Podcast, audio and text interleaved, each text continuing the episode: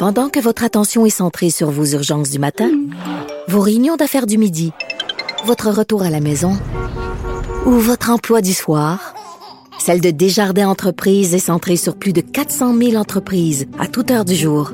Grâce à notre connaissance des secteurs d'activité et à notre accompagnement spécialisé, nous aidons les entrepreneurs à relever chaque défi pour qu'ils puissent rester centrés sur ce qui compte, le développement de leur entreprise.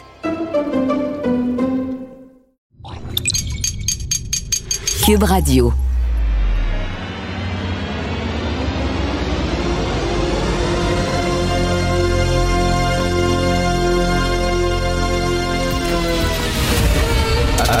Attention, cette émission est laissée à la discrétion de l'auditeur. Les propos et les opinions tenues lors des deux prochaines heures peuvent choquer. Peuvent choquer. Oreilles sensibles s'abstenir. Richard Martineau. Martino. Un animateur pas comme les autres. Richard Martineau. Cube Radio.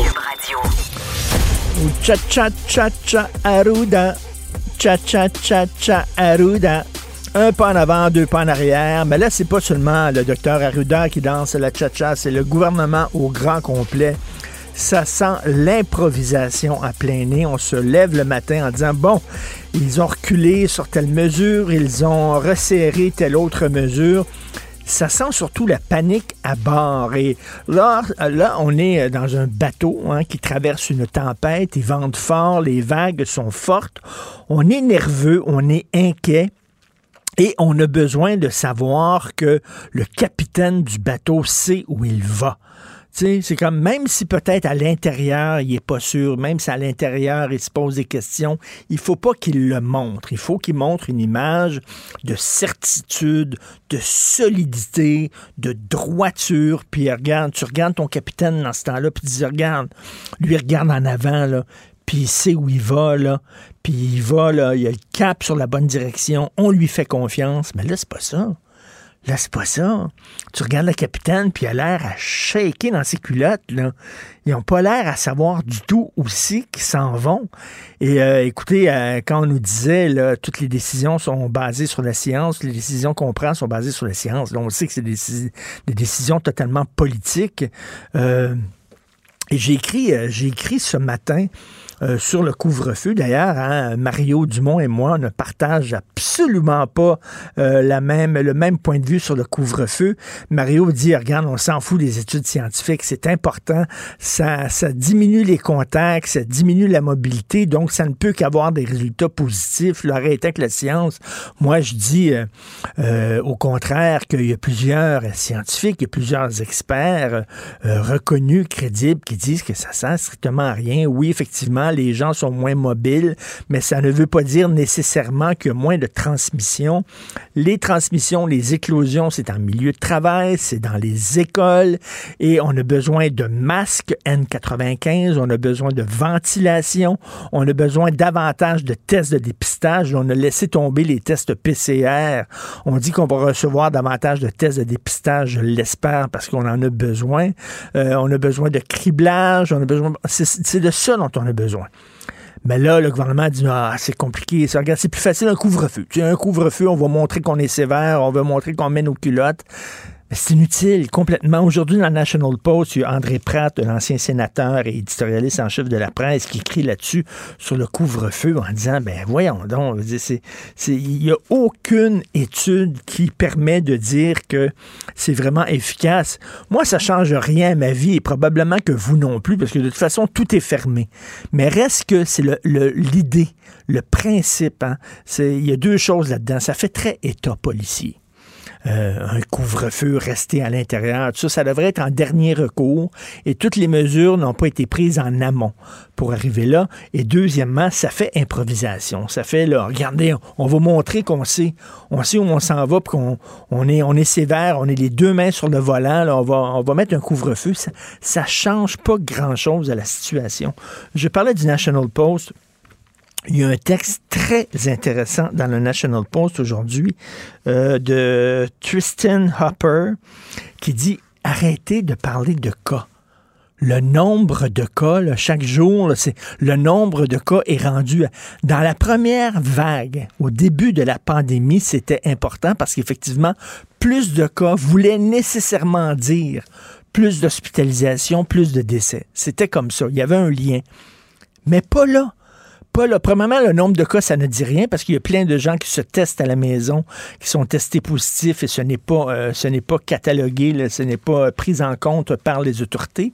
Mais deuxièmement, euh, il y a plein, plein de gens qu'on connaît J'en connais, vous en connaissez. J'ai des collègues même ici qui l'ont attrapé, euh, qui ont été quatre jours avec des symptômes de fièvre, de grelottement et tout ça. Heureusement, ils n'ont pas eu la COVID longue. J'ai un collègue qui a perdu euh, l'odorat pendant deux, trois jours. C'est revenu. Et euh, maintenant, ces gens-là retournent travailler. Et plus de cas ne veut pas nécessairement dire plus d'hospitalisation et ne veut pas nécessairement dire plus de décès. Et là, dans National Post, on dit là, il va falloir parler maintenant d'hospitalisation. Parce que le virus, on le sait, il est plus contagieux. Il y a peut-être plus de gens qui vont à l'hôpital, il y a des gens qui se ramassent à l'hôpital, mais moins longtemps. Moins longtemps. Et c'est surtout des non-vaccinés.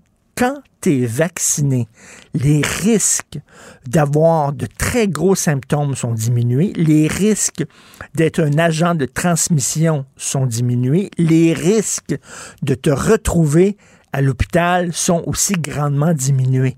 C'est surtout les non-vaccinés qui se retrouvent à l'hôpital, d'où la fameuse phrase d'Emmanuel Macron, il faut les emmerder. Il faut les emmerder. Et moi, je fais un lien avec la défense du français. vous allez dire, qu'est-ce que ça a à voir avec la défense du français? Regardez bien. Souvenez-vous le directeur euh, général d'Air Canada qui disait Moi, j'ai pas appris le français parce que j'avais pas besoin d'apprendre le français. On peut vivre à Montréal en ne parlant qu'anglais, ce qui est vrai.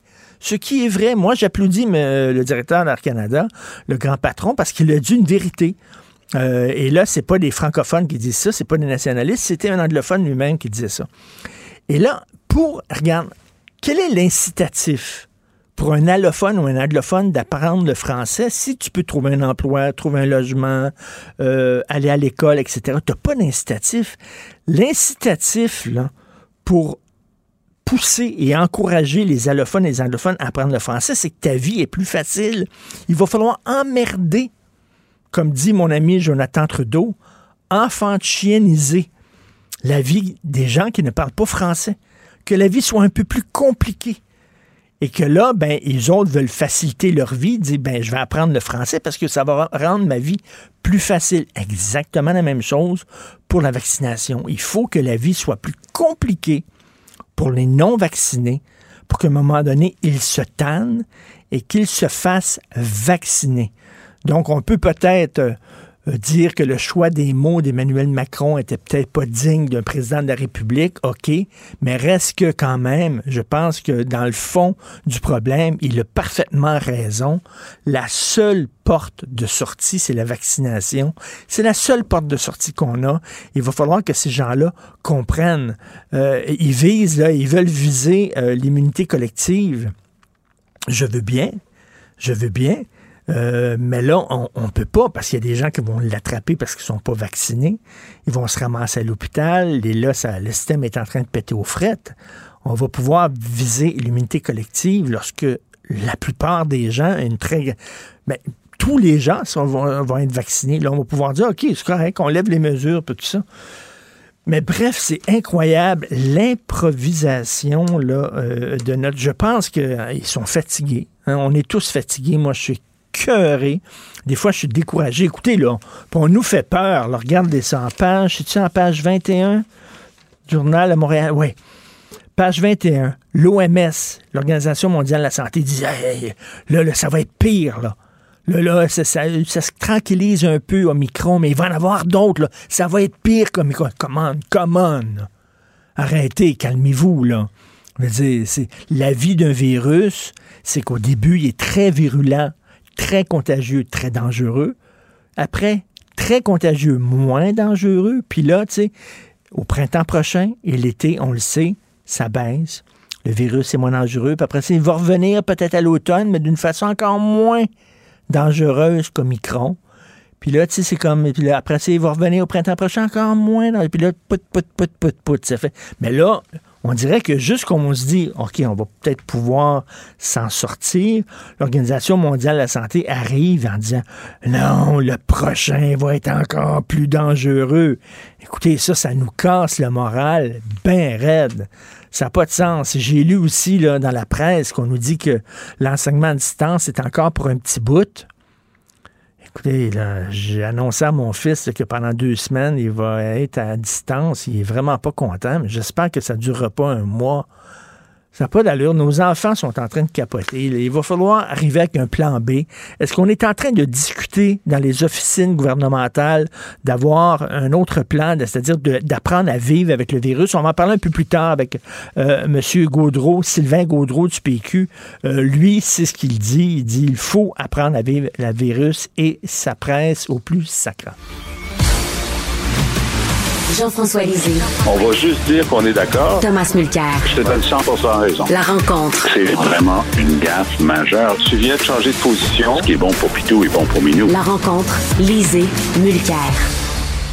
Alors, nous parlons avec Thomas Mulcair parce que Jean-François Lisée est, euh, euh, euh, absent toute la semaine. Donc, Thomas, c'est vraiment l'improvisation au gouvernement.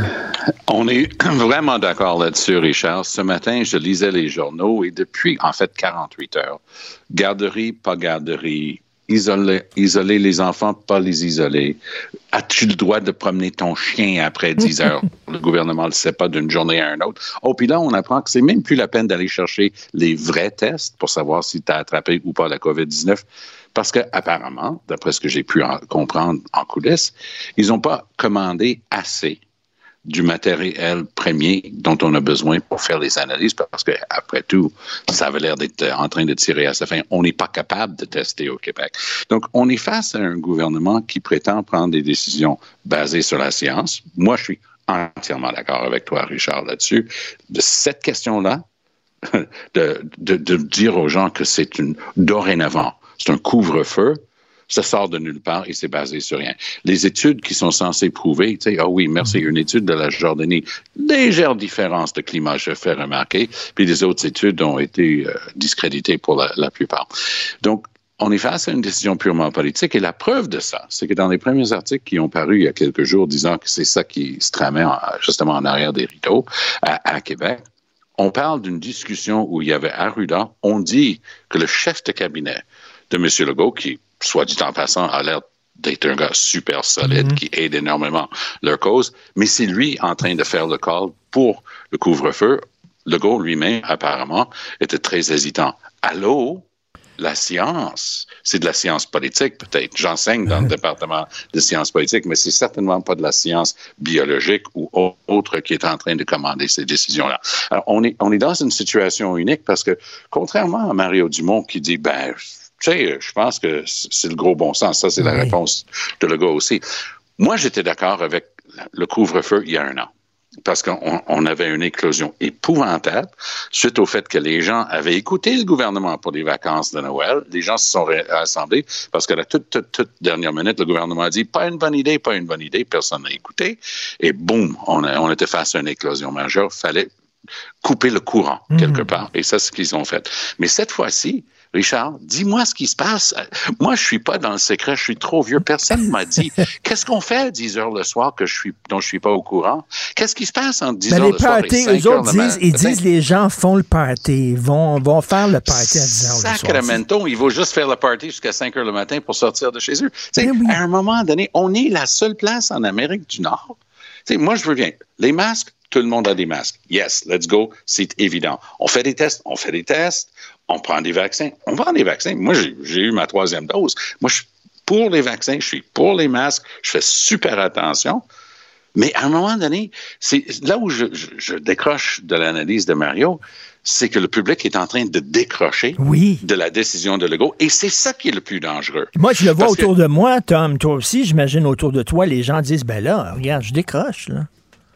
Et c'est ça qui est le plus dangereux, parce qu'il y a eu un lien de confiance maintenu, parfois difficilement, mais maintenu depuis deux ans.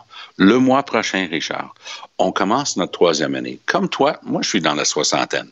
Deux ans de ma vie avec des règles strictes comme ça, c'est pas la fin.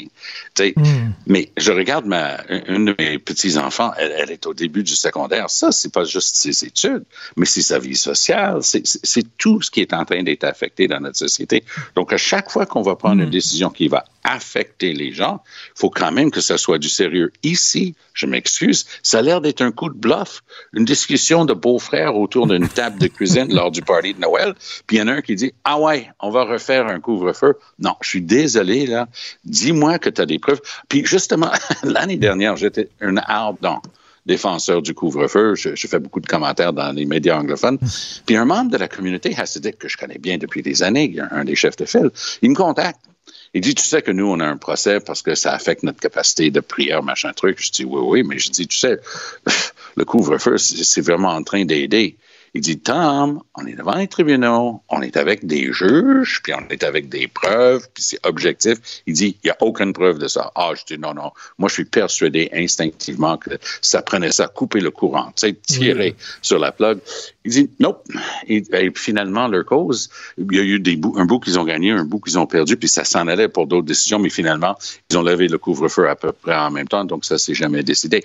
Mais j'étais, surpris parce que c'est un gars intelligent, puis il dit pas n'importe quoi. Et ils avaient fait leur travail. Eux, ils avaient des expertises. Fast forward, un an plus tard, c'est comme si le playbook, là, le, le mm. livre de recettes euh, de Lego, c'est qu'est-ce qu'on fait? On est dans le chenoute, ben, couvre-feu. Mais non, parce que tout ça marche assez bien. Et le Québec a un des plus hauts taux de vaccination. On mm. concentre beaucoup sur les flyers, les crackpots qui disent qu'il ne faut pas se faire vacciner. Québec a un des meilleurs taux de vaccination au monde. Bon, soyons fiers, puis c'est probablement pour ça que notre système de santé peut encore taffer, même avec les chiffres. Ce qui m'énerve le plus, justement, c'est les anti-vax.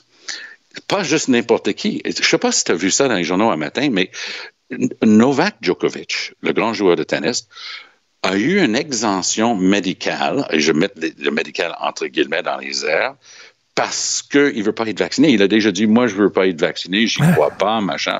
Alors, le premier, ni plus ni moins, le premier ministre de l'Australie, Scott Morrison, a dit, quand il débarque de l'avion, on va exiger les preuves de cette exemption médicale et si c'est du chiquet, on le retourne chez lui sur le premier hmm. avion. C'est ça qu'il faut commencer à faire. Oui, no more, no, more Mr. Nice Guy. Il va ben falloir leur serrer la vis, Tom. Oui, mais encore une fois, moi, je partage le fond de la pensée d'Emmanuel Macron, mais comme ancien politicien, je peux dire que c'est un gaffe majeur de sa part d'utiliser ce terme-là. Parce que, un, il est en élection présidentielle et c'est pour ça qu'on doit avoir des très bons conseillers en communication autour de nous qu'on doit écouter à l'occasion. Parce que vous être sûr, tu peux être sûr, Richard, qu'il n'y a pas un de ces gars qui a dit Ah, c'est une très bonne idée d'aller donner cette entrevue-là et dire que tu veux emmerder les antivax. Ça va lui revenir de mille façons. C'est ça. Ça, c'est le gars qui aime emmerder, qui veut emmerder les Français. Les gens vont oublier que c'était les antivax qui voulaient emmerder. Tout ce qu'il essaie de dire, c'est la même chose que Legault est en train de faire.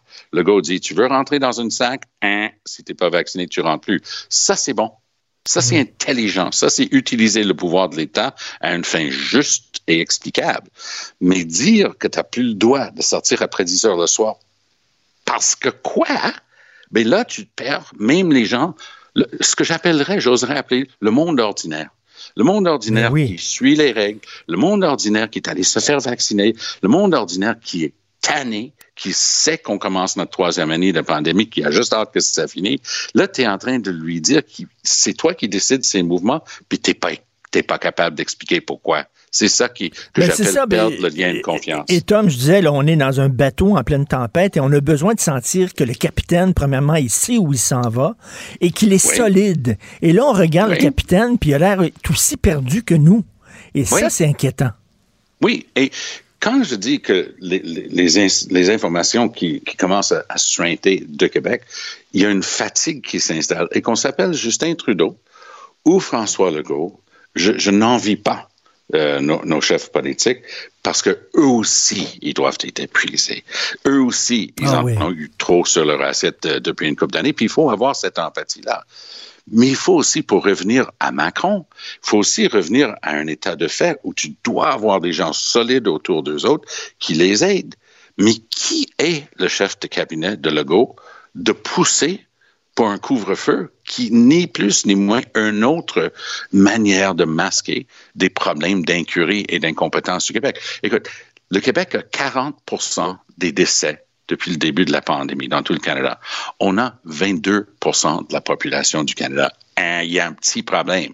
On est des dernières classes là-dessus. Si je suis fier qu'on soit les premiers de classe en termes de vaccins, je suis pas fier du tout de notre performance puis le nombre de décès. La crainte numéro un depuis le début, c'est quoi? Que le système de santé chavire, que ça marche plus. Parce qu'on va avoir un point critique. Mais encore là, ça dépend de l'adhésion du public et c'est ça la denrée rare que M. Legault est en train de perdre. Exactement. Et quand on arrive avec des mesures, ben il faut les expliquer. Là, il était même pas là. On, on arrivait avec un décret comme ça. Il n'y a même pas eu de point de presse pour euh, annoncer les changements. Et en terminant, euh, concernant Novak Djokovic, il n'aura pas son visa finalement. Là, ça vient de sortir de sur Twitter. Là. On ne lui accordera pas son visa. Mais c'est comme Bravo. Eric, Eric Clapton que j'adore, Thomas. Eric Clapton qui est anti-vax. les bras m'en tombent. on oublie que c'est pas parce que c'était nos rockers préférés qu'ils ils, approchent de 80 ans. Tu sais, Sir Paul McCartney qui attaque les Rolling Stones est en train de faire de l'appropriation culturelle avec leurs imitations du blues américain. Je me dis, OK, les boys, allez dans un CHSLD puis, puis jouez aux cartes. C'est fini. Arrêtez de donner des entrevues. Pauvre Clapton, sa vie a été bouleversante quand même. Il a subi des choses euh, incroyables. Mais tu as juste le goût, si j'étais un de ses potes, là, je mettrais la main sur l'épaule et dire, Eric, arrête de parler aux journalistes. et on s'en, va, on s'en va jouer au golf. Écoute, demain, je vais te poser une question. Là. On réfléchit à ça. Est-ce que Arruda est encore l'homme de la situation? Je, ah, sais je peux répondre déjà. Je sais que tu aimes beaucoup, beaucoup le cinéma. Euh, Tom, comme moi, tu aimes beaucoup le cinéma. Souviens-toi, dans Le Parrain, à un moment donné, euh, Michael Corleone, Michael Corleone veut entrer en guerre avec la gang de Los Angeles et dit à Tom Hagen, qui est son, son conseiller, tu ne seras pas mon conseiller conseiller. Et là, Tom Hagen, il dit pourquoi? Il dit, toi, tu es un conseiller de paix, j'ai besoin d'un conseiller de guerre. et, en tout cas, on s'en parlera demain, Tom. salut. Merci, salut, toujours un plaisir, salut.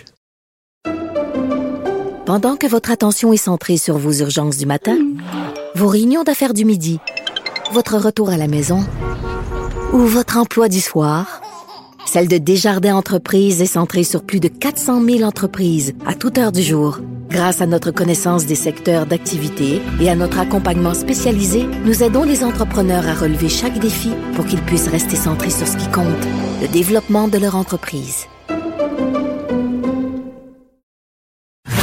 Martino, même avec un masque, c'est impossible de le filtrer.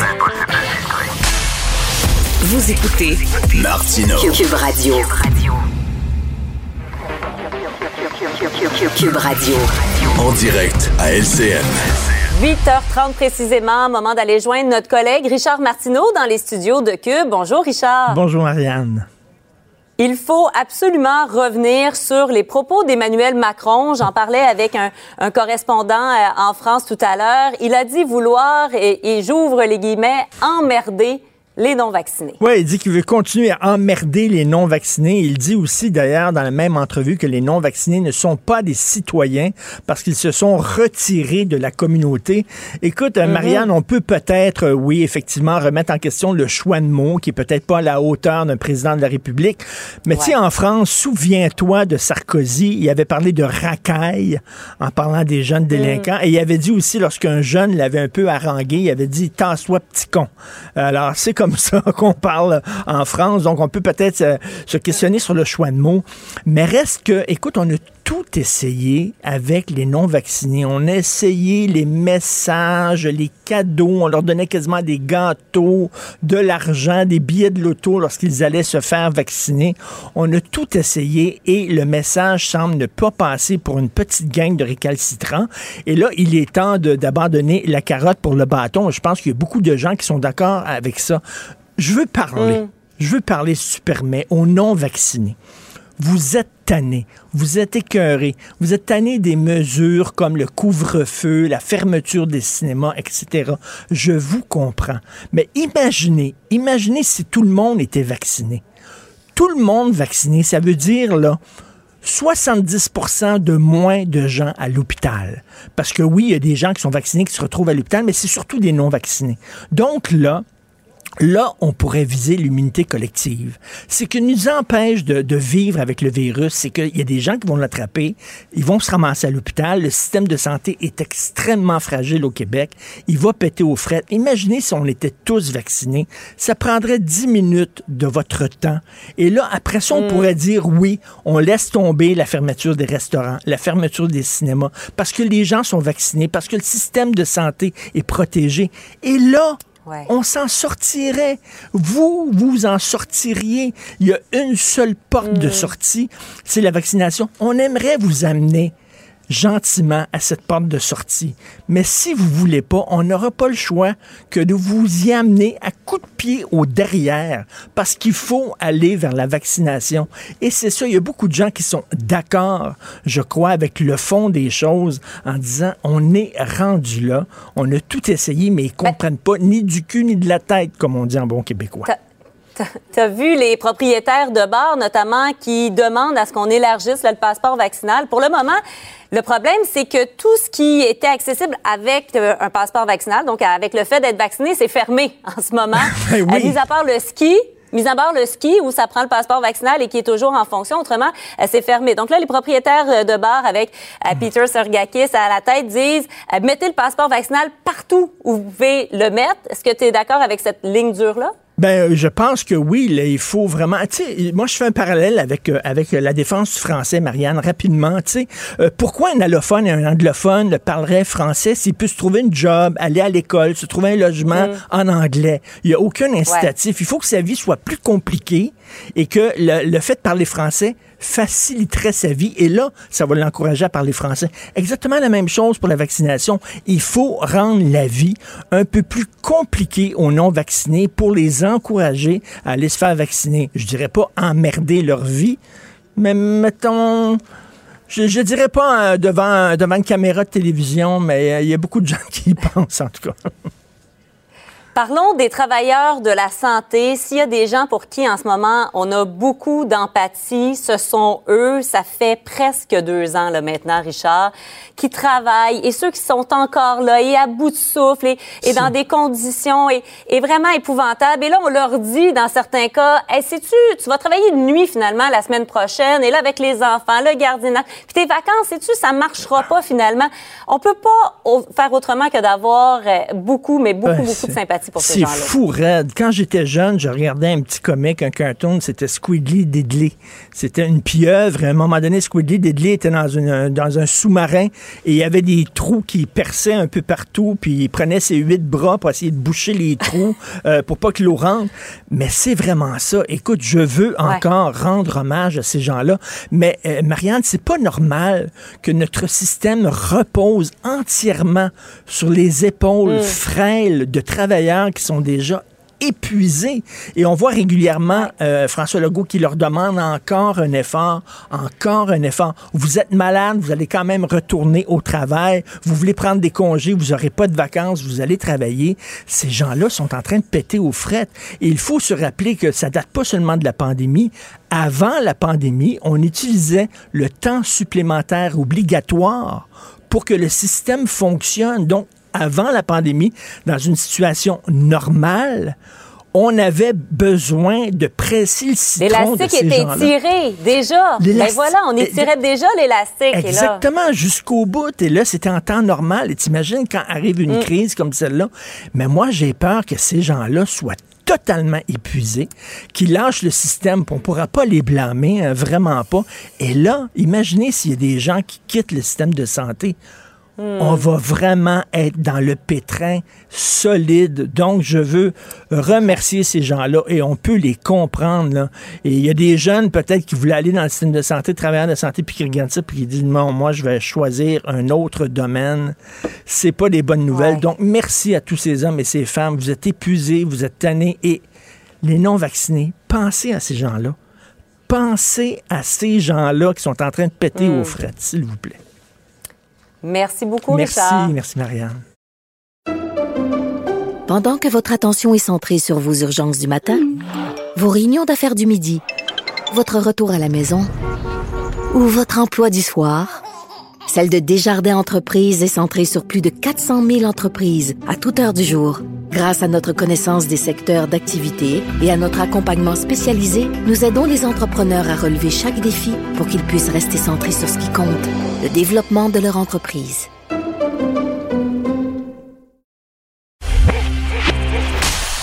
Martino. Le préféré du règne animal. Bonjour, les petits lapins.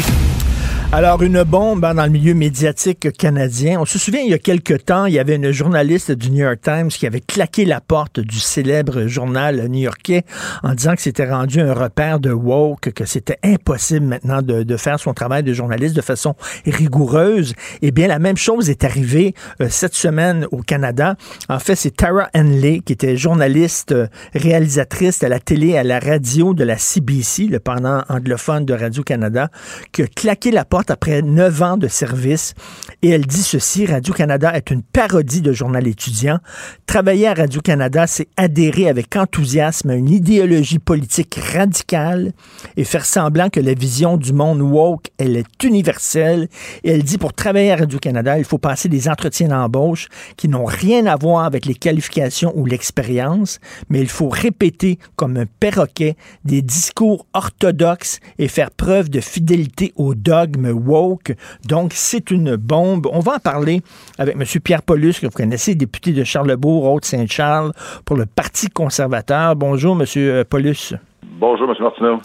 Euh, ben, vos réactions face à la sortie de Mme Henley?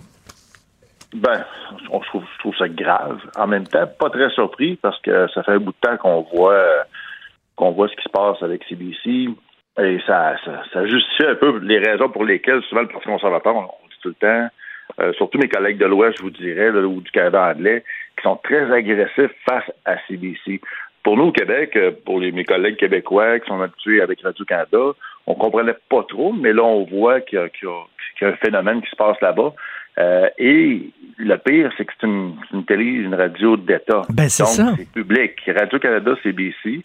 Et c'est public, c'est payé par les fonds publics, plus d'un milliard, 1,2 milliard de dollars par année qui est mis dans cette euh, organisation-là de notre argent. Donc, on a un droit de regard et nous, comme politiciens fédéraux, euh, c'est une priorité d'avoir un droit de regard sur ce qui se passe, parce qu'à un moment donné, oui, les règles du CRTC, les règles sont claires au niveau de l'indépendance du travail, mais il reste que c'est notre argent. Donc, si on a des questions à poser, on doit le faire. Et M. Paulus, vous le dites, c'est vraiment c'est une télévision euh, publique et euh, ils ont euh, ils ont ils doivent respecter des règles extrêmement rigoureuses de journalisme. Je fais un exemple pour, pour que les gens comprennent à la maison. Il y a eu toute une controverse, le Dave Chappelle, l'humoriste Dave Chappelle, grand humoriste américain, qui a fait un gag qui a mal passé, bon, sur les transgenres. Là, on a fait un reportage à Radio-Canada, à CBC là-dessus on a donné la parole seulement aux gens qui critiquaient Dave Chappelle. Or, il y a plein d'humoristes qui, au contraire, le défendaient. Et moi, je m'attends, lorsque je regarde la CBC, qu'il va avoir dans le reportage des gens qui disent c'est épouvantable ce gag-là, et aussi des gens qui disent non, regardez, moi je le trouve correct ce gag, et voici pourquoi X, Y, Z. Et après ça, on a les deux côtés de la médaille, et c'est aux gens à la maison de juger de ce qui se passe. Mais là, euh, M. Paulus, ce qu'on voit, c'est que la CBC, il n'y a rien qu'un côté de la médaille. Ce n'est pas normal pour une télévision publique. Vous êtes vous êtes absolument d'accord, M. Martineau. Et là-dessus aussi, je voudrais être clair par rapport à Radio-Canada. Il faut, voir que Radio-Canada, c'est complètement différent. Passe à Radio-Canada, euh, je sais que c'est de la compétition pour vous, là, mais pour moi, de façon objective, euh, quand je parle à mes collègues aussi du Canada anglais, on parle de CBC, Radio-Canada, je leur dis toujours, faites attention. Radio-Canada au Québec a une importance majeure. On n'est pas du tout à la même place que si. Mais Monsieur Paulus, Monsieur Paulus, la radio de Radio-Canada, puis là, je dis pas ça parce que c'est des compétiteurs, là, mais la radio de Radio-Canada, un débat, c'est un débat entre quelqu'un qui est d'extrême gauche, de gauche, de centre-gauche, de gauche radicale et de gauche modérée. C'est ça un débat pour eux autres. Là. Et vous le savez, vous êtes au Parti conservateur et Oh, c'est oui, rare en maudit qu'on entend des voix de gens conservateurs. Ici, il y a Joseph Facal, il y a Mathieu Bocoté, il y a moi, bon, il y a, il y a Sophie Durocher. Mais à Radio-Canada, c'est souvent, même à Radio-Canada, c'est souvent des gens qui penchent tous du même côté. Il y a effectivement une tendance plus, un petit peu plus centre, Ben centre gauche, si on parle de, de, de, de volet politique, mais je dois quand même donner euh, à Radio-Canada le fait qu'au moins, justement, quand il y a des sujets, des sujets politiques importants, les, les, le Parti conservateur va être interpellé, on m'interpelle souvent pour commenter. Donc, là-dessus, mais je reviendrai vraiment à me concentrer sur CBC, parce que vraiment, CBC sont euh, dans un extrême actuellement. Euh, on l'a vu, puis ce que Mme Henley a, dé- a dénoncé, comme je vous dis, c'est des choses qu'on sentait depuis un bout de temps, depuis très longtemps, et même puis là, depuis euh, les quatre, cinq dernières années, là, on comprend pas. Et on peut pas laisser faire, on peut pas laisser le diffuseur public comme ça, national, euh, avoir une, une vision euh, à l'extrême gauche, là, finalement, de, de, de- Ben oui. de la réalité de ce qui se passe au Canada, de mettre de côté des gens parce qu'au niveau des, de choisir des personnes racisées, des sujets qui ont rien à voir avec ce qui se passe sur le terrain pour les Canadiens, euh, à un moment donné, et c'est pour ça que nous, on l'a toujours mentionné, ça, ça faisait peur à des gens, mais on disait qu'il faut revoir le mandat. Quand on dit revoir le mandat de CBC Radio-Canada, c'est de revoir c'est quoi leur mission fondamentale, c'est quoi que CBC Ben doit oui. faire C'est- avec l'argent pour lesquels ils sont payés par les fonds publics, par l'argent des contribuables. Ils sont Ça, déconnectés, revoir, ils sont déconnectés des gens, de ce que les gens veulent savoir. Par exemple, bon, Madame Tana, euh, Tara Henley, puis d'ailleurs, il faut le dire, hein, Madame Henley, c'est une femme de gauche. Elle se dit de gauche elle-même, mais là, elle dit, moi, je, suis gauche modérée, mais euh, aux yeux de mes collègues, je pense quasiment pour quelqu'un d'extrême droite. Alors, elle dit, par exemple, il y avait un reportage à CBC sur le manque d'expression LGBT dans la langue tagalog. C'est une langue qui est utilisée par certains Philippins. On dit qu'il manque de mots dans la langue tagalog pour parler des réalités des LGBT. Eh, c'est déconnecté, pas à peu près, là. Ben là, c'est ça, quand on va dans le dans le mouvement woke, un peu, c'est d'aller chercher des, des, des, des sujets qui, oui, peuvent à un moment donné avoir un certain intérêt, ça- mais il y a tellement d'autres sujets d'importance critique pour la majorité des citoyens qui se demandent c'est quoi ça? Regarde, OK, pourquoi qu'on va parler là, des LBGT de Philippins au lieu de parler d'un sujet qui touche ma communauté ou le, le pays en entier? Oui. Il y a tellement, et surtout dans les deux dernières années, avec la pandémie, moi je le vois au, au niveau fédéral, je veux dire, je suis à Ottawa, puis je m'arrache les cheveux de sa tête souvent de dire OK, c'est parce qu'on est dans la pandémie, on parle juste de pandémie, mais à un moment donné aussi, c'est parce qu'il y a d'autres choses qui se passent, puis là, ça passe sous le radar. Il y a énormément de, de, de situations des décisions gouvernementales, des choses qui vont se passer. Même Justin Trudeau l'avoue lui-même en entrevue de fin d'année. Il dit ah, regardez, j'ai fait passer le- le- les subventions pour les gardes à travers le Canada. S'il n'y avait pas eu de pandémie, ça n'aurait jamais passé. Il il dit publiquement dans une entrevue. Ça veut dire que la pandémie sert pour beaucoup de choses qui, en temps normal, n'auraient jamais passé parce qu'il y aurait eu des débats plus serrés, il y aurait eu des évaluations qui auraient fait attendez un petit peu, attendez un petit peu. Bon. Et- Je pense que le, le- le diffuseur public devrait s'intéresser à des questions comme ça. Ben, tout et à de fait. lever un flag, là. Puis Tout à fait. Et, et M. Paulus, il y a eu tout un débat récemment là, sur la, la liberté académique dans les universités, ensuite à ce qui s'est passé à l'Université d'Ottawa. Euh, il y a des gens qui ont réagi, comment on peut protéger la, la liberté d'expression dans les universités? Là, on se pose la question, comment on peut protéger la liberté d'expression à la CBC? Puis à moins que je rêve, là, il me semble que le, le Parti conservateur, ça fait déjà un bout de temps qu'il tire la sonnette d'alarme en disant il y a des biais euh, trop gauchistes à la CBC. C'est rien qu'un point de vue de la réalité qui est montré. Ben, c'est ça. Puis à un moment donné, on se faisait regarder en disant, bon, c'est sûr, vous autres, vous êtes des gens de droite, Ouais. blablabla, mais comme, comme on vous disait tantôt, moi, ce que j'aimerais personnellement, et la plupart de mes collègues, c'est la même chose, c'est d'avoir une, une image claire, de- d'avoir des positions de gauche, des positions de droite, et que le, le citoyen se fasse sa propre opinion par la suite. Il faut pas que ce soit que l'information soit claire. Lorsqu'on fait du journalisme et du journalisme public, on doit donner toute l'information. Par la suite, le citoyen décidera de sur quelle de quelle façon il gère ça. Mais lorsque toute l'information vient du même côté, et là maintenant, lorsqu'on s'en va dans, du côté woke, là, là c'est beaucoup trop extrême pour un, un Ben, réseau tout à public fait. comme Radio Et que- qu'est-ce que propose le Parti conservateur là-dessus? Qu'est-ce qu'on devrait faire pour Ben, nous, premièrement, c'est sûr et certain que le Raven O'Toole était clair là-dessus. Il faut faire une, euh, une réforme. Il faut revoir le mandat. De CBC Radio-Canada. Il y a des budgets 625 millions qui étaient donnés par Justin Trudeau. On ne sait pas trop pourquoi on mettrait un hold là-dessus, on dirait stop, on va arrêter de, pomper de l'argent dans le réseau en ayant, en ayant pas de, vraiment de contrôle sur ce qui se passe là, de façon intelligente là-dedans.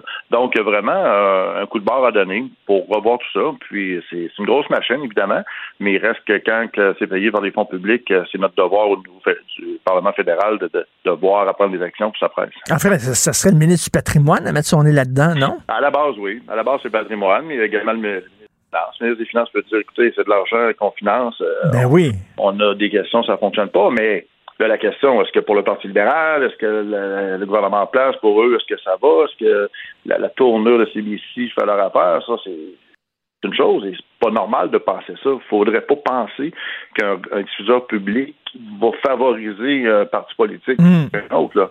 Euh, ça prend une neutralité de l'information et c'est ce qu'on n'a pas actuellement. Et comment se porte la dette au Canada là? Avec, euh, avec toutes les entreprises qui referment, les confinements, etc. On va ajouter une coupe de zéro à la dette. Là. Bon, on a doublé, on est rendu à au-dessus, c'est 1,2 trillion, là. Je veux dire, c'est 1200 milliards. Les, à un moment donné, les chiffres sont tellement astronomiques. On le mettre plus simple, maintenant, on est rendu, on a doublé. Chaque citoyen a une dette de 40 884 dollars euh, de dette publique sur les épaules.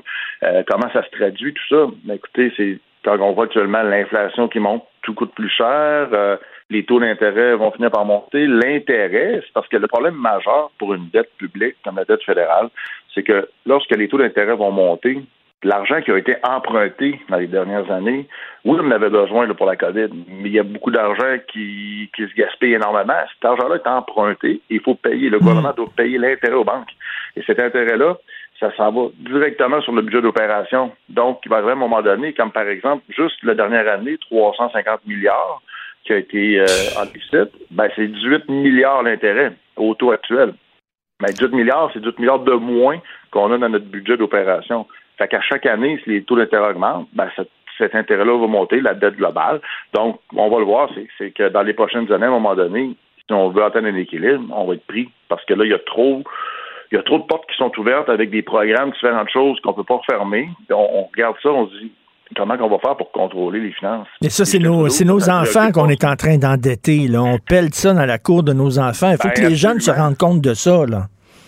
De façon insidieuse, de toute façon, vous allez voir, là, les, actuellement, les, euh, les impôts vont augmenter tranquillement. Il va y avoir différentes augmentations un peu partout, différentes taxes qui sont pas annoncées, mais qui vont. Les gens vont dire il me semble qu'il m'en reste moins. Ben, c'est parce que c'est sûr, à un moment, donné, le gouvernement n'aura pas le choix. Parce que tu peux pas toujours être en mode dépense, dépense, dépense, parce que comme je dis, l'intérêt doit être payé. Donc, ton intérêt, tu n'as pas le choix de la rembourser aux banques à chaque année. Tout à fait. L'argent emprunté, ça, c'est comme nous autres, quand on emprunte de l'argent, il faut au moins payer le minimum, c'est l'intérêt. Ben, le gouvernement, c'est la même chose. Et ça a l'air qu'aux prochaines élections, votre, euh, votre chef euh, va confronter Mme Freeland. Hein? On dirait que c'est ça qui se présente. Ça, ça, je laisse ça aux libéraux, je ne le sais pas. la grande question, c'est de savoir si M. Trudeau veut encore continuer ou pas. Ça, euh, c'est une grande question. Oui, l'autre question, c'est est-ce que les libéraux veulent que M. Trudeau continue ou pas? c'est une autre question, ça aussi. c'est à eux à demander, à poser la question. Merci beaucoup, M. Pierre Paulus. Merci, bonne journée. Bye. Salut. Vous écoutez Martino. Tout ce que vous venez d'entendre est déjà disponible en balado sur l'application ou en ligne au cube.radio. Le, commentaire de Félix Séguin, un journaliste d'enquête pas comme les autres. Mon cher Félix, euh, pour reprendre l'expression de mon ami Jonathan Trudeau, avec qui je co-animais une émission à Québec à la radio, est-ce qu'il faut enfantieniser la vie des non-vaccinés, selon toi? oui, ben, je pense qu'Emmanuel Macron, là, en tout cas, il faut peut-être les emmerder. C'est ce, que, Macron a déclaré hein, hier, euh, n'est-ce pas, à, à l'Élysée, en, en disant que son but, c'est de les emmerder le plus possible. Alors, bon, faut-il euh, faut-il restreindre leur liberté? Bon, faut-il faut-il les soigner? Moi, je dis oui, bien ça. Faut-il les emmerder un peu? Sûrement.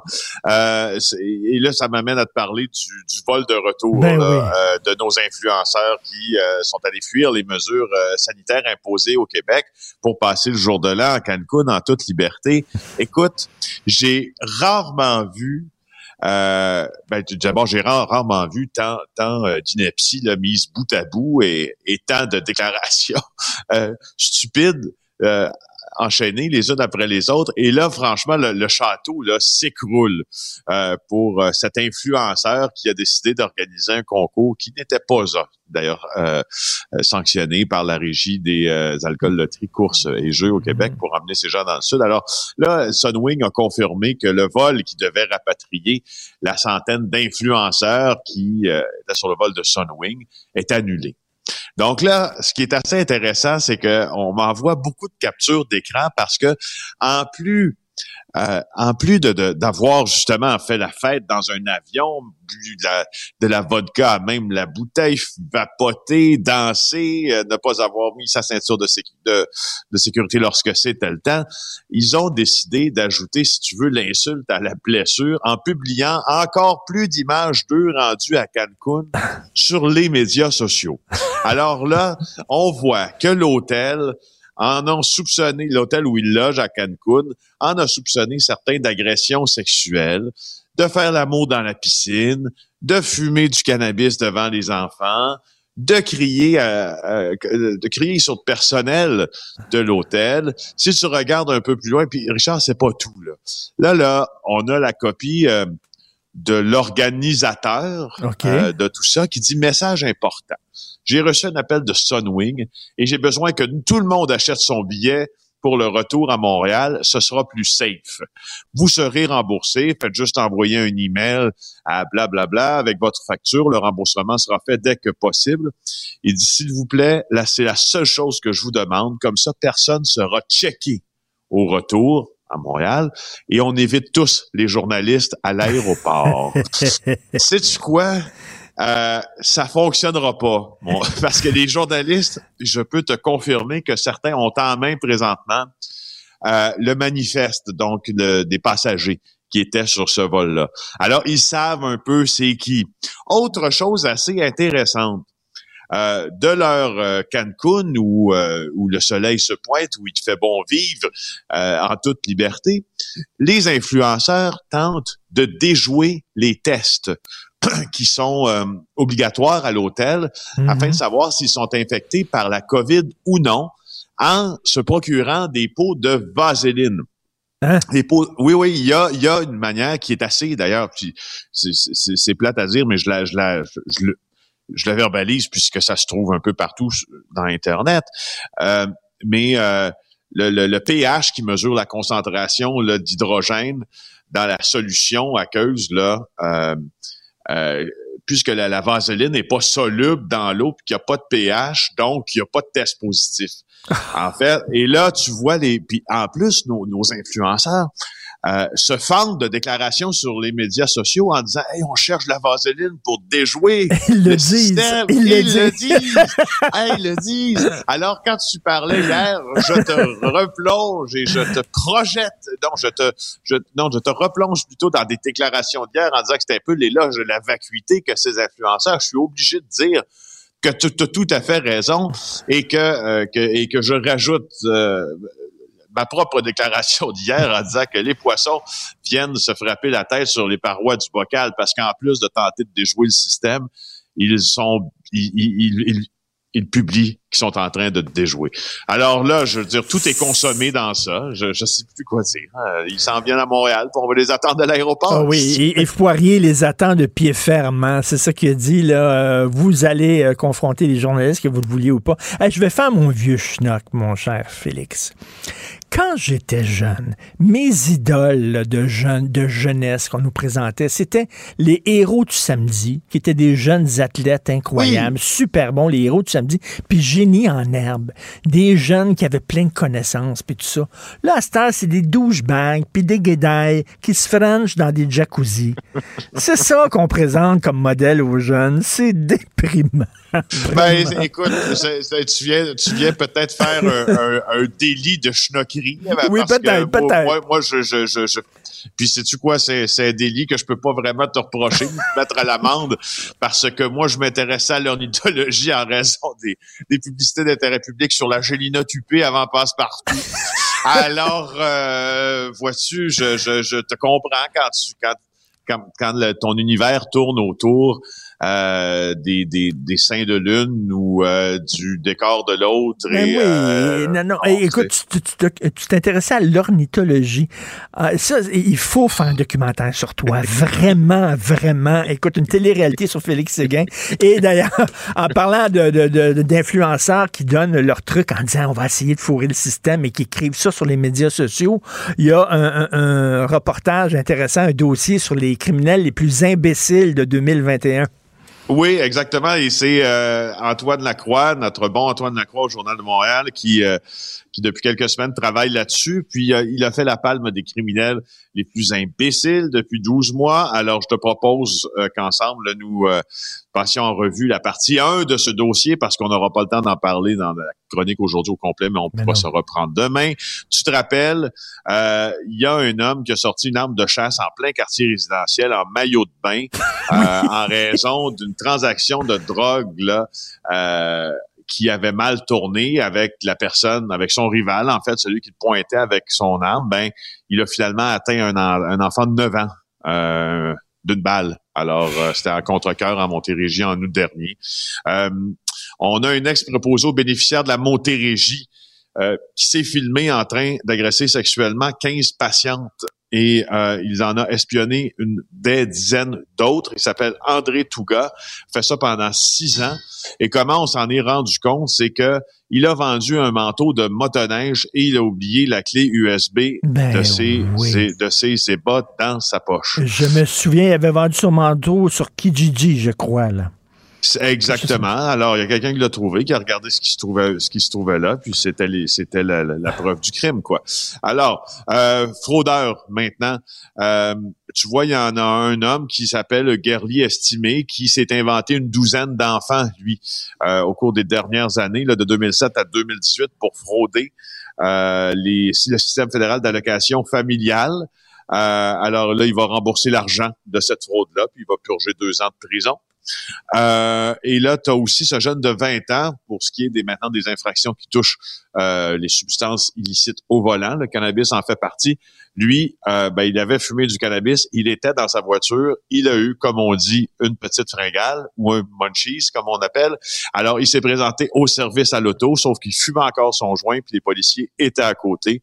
Alors, très mauvaise idée. Il a été arrêté sur le champ. Alors, je te reviens avec la suite de ce Ah, moi, moi, triste moi, palmarès. moi, j'adore. J'étais un fan fini de America's Dumbest Criminals, là, où Oui, euh, oui. justement, chaque semaine, on nous montrait les criminels les plus débiles.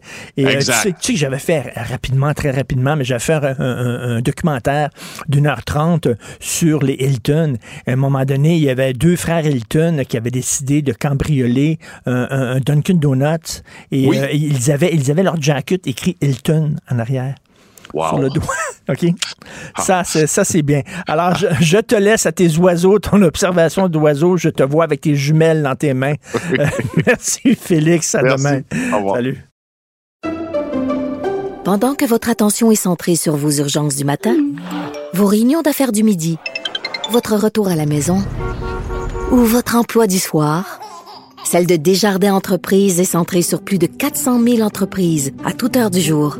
Grâce à notre connaissance des secteurs d'activité et à notre accompagnement spécialisé, nous aidons les entrepreneurs à relever chaque défi pour qu'ils puissent rester centrés sur ce qui compte, le développement de leur entreprise. Martino. Des fois, quand on se sent contrarié, ben c'est peut-être parce qu'il touche à quelque chose.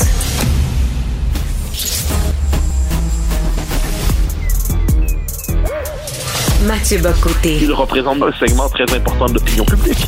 Richard Martineau. Tu vis sur quelle planète? La rencontre. Je regarde ça et là, je me dis, mais c'est de la comédie. C'est hallucinant. La rencontre. Bocoté, Martineau. Alors, euh, Mathieu, il y a des journalistes du Devoir qui doivent euh, s'étouffer euh, en lisant leur journal ce matin parce que dans sa chronique du Devoir, justement, Jean-François Lisée te rend hommage aujourd'hui quand même. Ben, j'en étais, j'en étais flatté, j'ai lu ça, j'en étais honoré, et euh, bon, ça fait référence au travail que je fais, euh, que je fais en France, ça fait référence au, euh, à l'émission que j'anime, aux différentes émissions auxquelles je participe, donc j'en étais, j'en étais tout simplement touché. Euh, je sais pas quoi dire d'autre, sinon que je, je l'en remercie pour cette marque de considération, qui est d'abord une marque d'honnêteté. Euh, J'entends par là que souvent, quand on parle de nous dans les médias, c'est pas Mm. toujours exact. hein.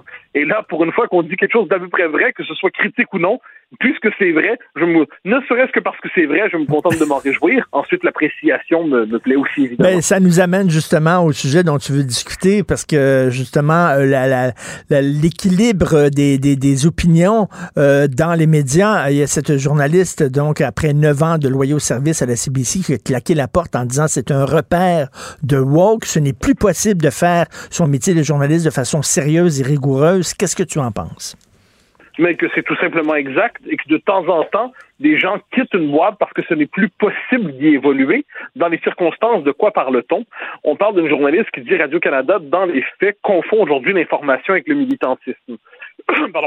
C'est-à-dire que globalement, on va nous dire les, les questions de fond, les questions sociales, les questions classiques, les questions économiques sont toutes éclipsées par les questions qui relèvent du discours de la diversité ou des, de, de l'univers woke, des discriminations, comme on dire, on voit des discriminations partout aujourd'hui, cela dit. Donc, elle nous dit l'espèce de politiquement correct hégémonique à Radio-Canada fait en sorte qu'il n'est plus possible de faire un travail honnête d'information dans la boîte. Alors, ça ne veut pas dire, il faut dire aller au Canada anglais, où c'est beaucoup plus radical que chez nous. Ça ne veut pas dire qu'il n'y a pas des bons journalistes à Radio-Canada, ça ne veut pas dire qu'il n'y a pas des gens qui font du travail honnête à Radio-Canada.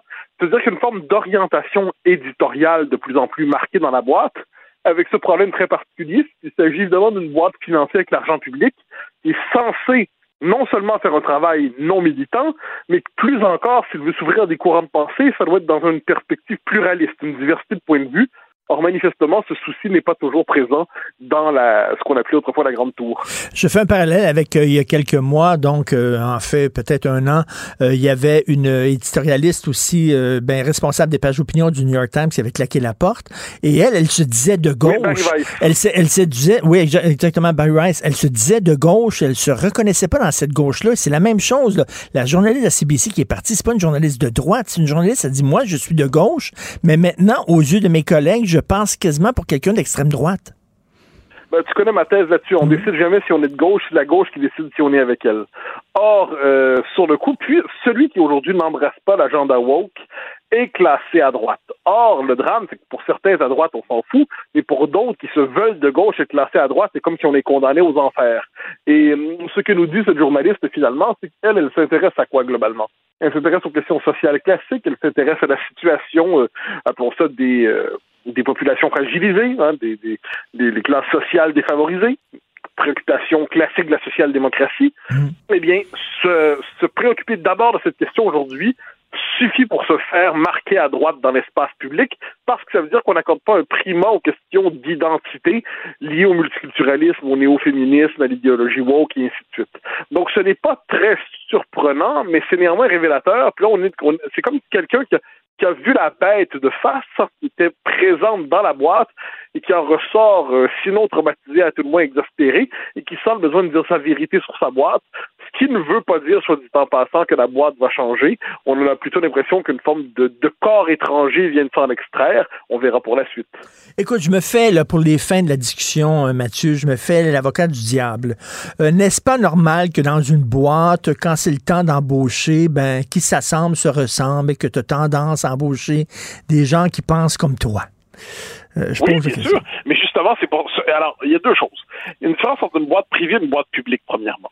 Le propre d'une boîte publique, c'est d'avoir le souci, je crois, parce que c'est financé par l'argent de tous, de ne pas être au service de quelque idéologie que ce soit. C'est-à-dire que ça ne peut pas être ni le nationalisme, ni le fédéralisme, ni la souveraineté, ni le Canada, ni l'esprit woke, ni le conservatisme.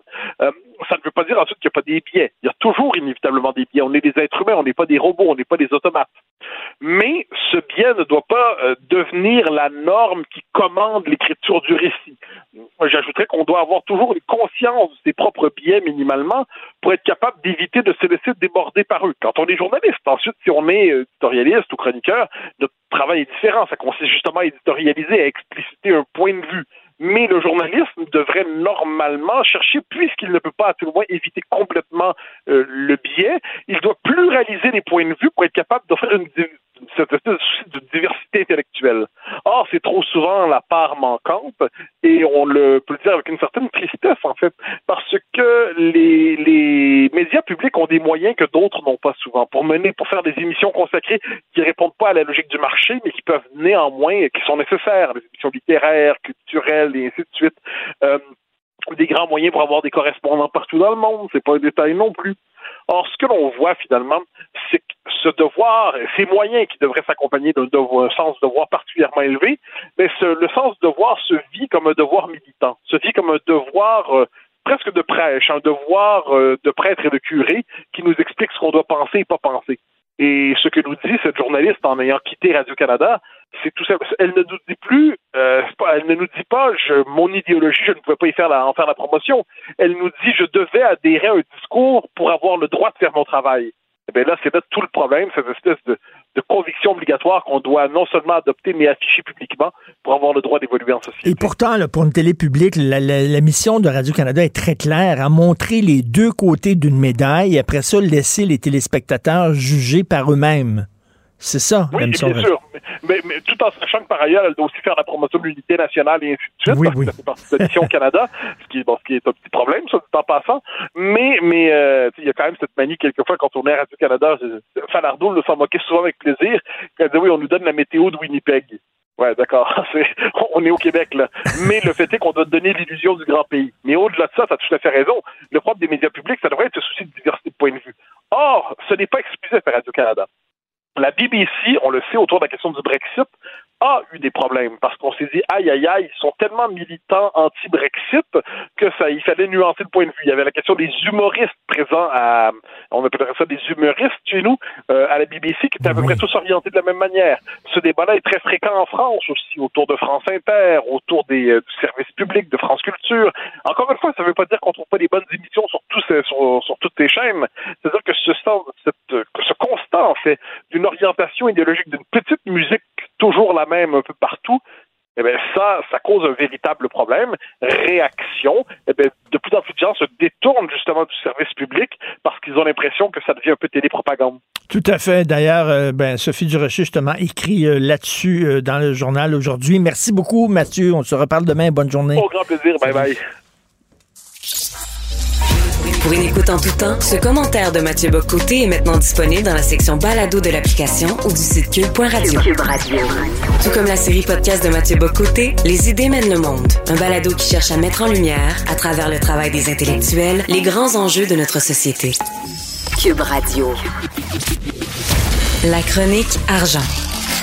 Une vision des finances pas comme les autres. Demain l'hiver, je m'en fous, je m'en vais dans le sud au soleil, me baigner dans la mer, et je penserai à vous en plantant mes orteils dans le sable d'où je vous laisse. Yves Daou, directeur de la section argent du Journal de Montréal, Journal Le Québec, chose me dit que tu veux parler de Sunwing. D'ailleurs, j'ai un ami, euh, Guy Perkins, qui appelle ça On Swing, cet agent, cette, cette compagnie-là. Non Sunwing, mais On Swing. Hey Richard, vraiment, là, les choses se corsent euh, autant pour Sunwing puis les 154 fêteurs là, québécois là, qui se sont retrouvés à Cancun dans un voyage à partir d'un avion modélisé de Sunwing. Donc, euh, normalement, ces gens-là devaient revenir tel que prévu par l'organisation, euh, l'organisateur James William Awan, là, l'homme de 28 ans qui avait organisé là, ce, voyage-là. là. Euh, donc euh, là, ils ont, avait posé des conditions pour le retour. Et imagine-toi que l'organisateur a, refusé une des conditions, c'est qu'il voulait manger à bord de l'avion. Et cette condition-là a été refusée euh, par, par Sunwing. Et Sunwing a dit, ben, vous respectez pas ça, on annule le, le- le retour de l'avion. Donc, euh, c'est clair que les fameux passagers fêteurs vont devoir se trouver eux-mêmes euh, un avion de, de retour. Et ce qui est fascinant, là, c'est quand même là que là, il y a quand même le Transport Canada, des ministres euh, fédéraux, euh, qui là lancent euh, un message très clair là, qu'il va y avoir une grosse enquête là-dessus. là. Euh, ils sont au courant des comportements inacceptables, du non-respect là, dans, des, dans, une, dans un avion. Et ces gens-là, là, ils sont passés d'une amende euh, d'un montant pouvoir atteindre jusqu'à 5 000 par infraction. Mais, mais en plus, en plus, c'est un, c'est un concours qui a été organisé et qui était un concours illégal parce que ça n'a pas reçu la bénédiction de, de l'agence des loteries et du jeu, là. Ah non, écoute, ils sont vraiment dans le tout. Puis même l'Agence de la santé publique du Canada et des partenaires clés, c'est eux autres qui coordonnent le retour des voyageurs au Canada. Là. Les autres, là, ils disent que si euh, ces gens-là reviennent, là, puis avec des faux renseignements, euh, parce que là, évidemment, les autres, leur retour, là, ils vont essayer de, être euh, d'arriver en catimini probablement pour éviter là, de, de, se faire pincer. Là.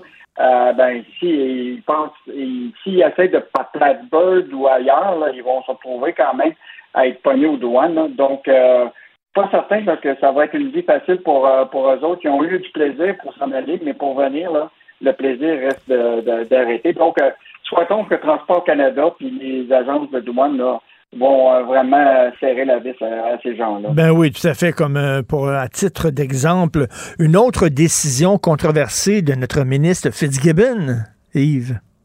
Oui, ben, en fait, là, ce qui est arrivé, c'est qu'effectivement, on avait écrit beaucoup sur les, ce qu'on appelle des canards euh, boiteux. Euh, toutes ces, entreprises-là dans lesquelles on met de l'argent, Investissement Québec, le gouvernement, pour lequel, là, c'est à peu près sûr qu'on n'y retrouve rien. Et là, Québec vient de décider de réinvestir dans un projet d'une mine qui est boudé par le secteur privé. Euh, donc, euh, nous, on va probablement perdre au moins autour de 52 millions là-dedans. C'est un projet d'une mine euh, de vanadium qui était dans le Grand Nord. Euh, juste en passant, le vanadium, c'est un composant qui sert beaucoup pour les batteries euh, électriques.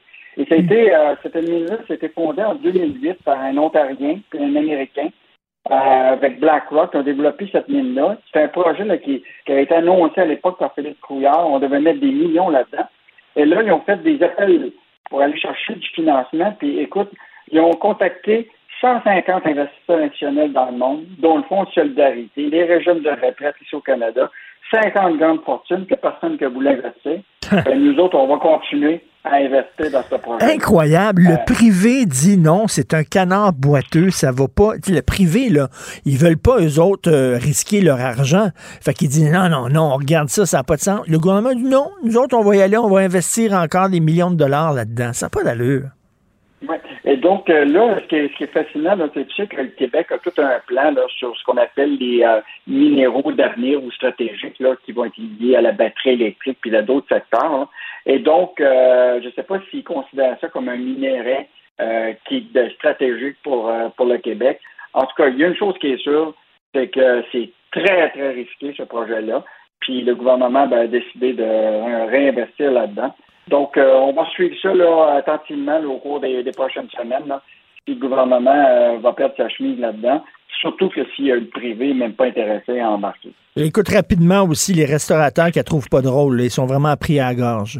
Et ça, c'est vraiment une bonne histoire ce matin. Là. Euh, bon, tu connais, je te disais hier, là, les, les grandes multinationales comme Tim Hortons, McDonald's, ça peut tout se financer par le marché boursier, puis ils peuvent continuer puis vivre longtemps, même s'ils sont handicapés par rapport à leur salle à manger.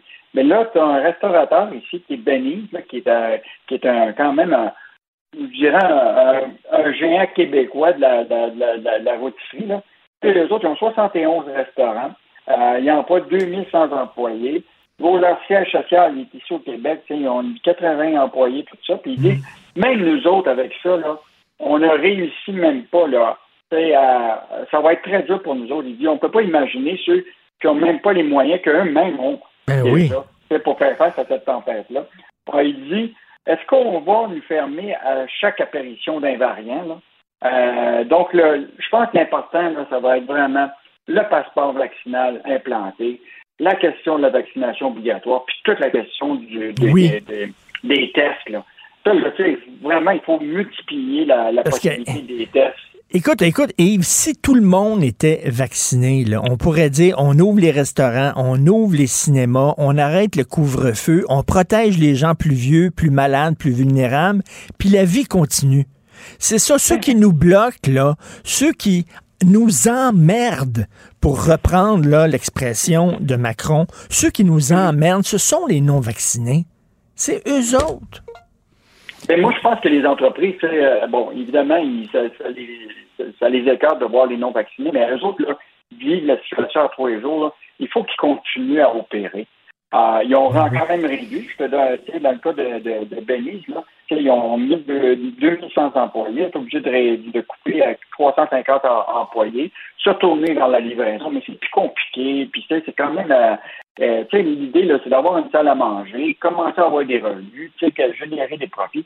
Je pense que la question là, des, des tests rapides, là, c'est, il faut que tu saches rapidement si tes employés ont ben oui. non, là, ça, là, on devrait avoir être capable d'aller en pharmacie. Tu es capable d'avoir des tests de grossesse. Pourquoi pas pas avoir des Exactement. là, ça a l'air qu'on va en recevoir des millions. J'ai bien hâte de voir ça parce que ce n'est pas évident.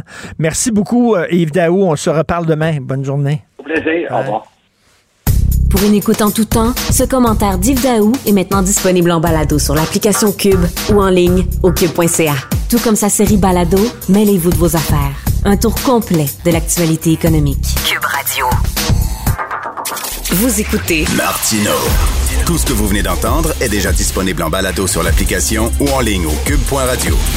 Alors, je viens de parler à Yves Daou, directeur de la section euh, argent du Journal de Montréal, Journal de Québec, qui nous disait que les restaurateurs disent, coudons, ils peuvent pas nous fermer à chaque fois qu'il y a un variant qui va arriver, parce que je vous annonce une mauvaise nouvelle, au fil des prochaines années, il va y avoir d'autres variants ils on peut pas avoir des couvre-feux à répétition, des confinements à répétition. Ça n'a pas de bon dit bon sens. Il va falloir apprendre à vivre avec le virus. Et c'est ce que dit, c'est exactement ce que dit Sylvain Gaudreau. Euh, l'autre jour, je l'entendais à TVA Nouvelle et c'était de la musique à mes oreilles. Donc, Sylvain Gaudreau, il est député de Jonquière pour le Parti québécois. Il est avec nous. Bonjour, Monsieur Gaudreau. Bonjour, M. Martineau. Je suis heureux de savoir que mes paroles étaient de la musique à vos oreilles. Ben oui, parce que, écoutez, comme vous, j'étais un bon citoyen pendant très longtemps. J'étais responsable. Je, suivais les consignes sanitaires. Mais là, ça fait deux ans. Euh, est-ce qu'on peut apprendre à vivre avec le virus? Mais qu'est-ce que ça veut dire concrètement vivre avec le virus, M. Goudreau?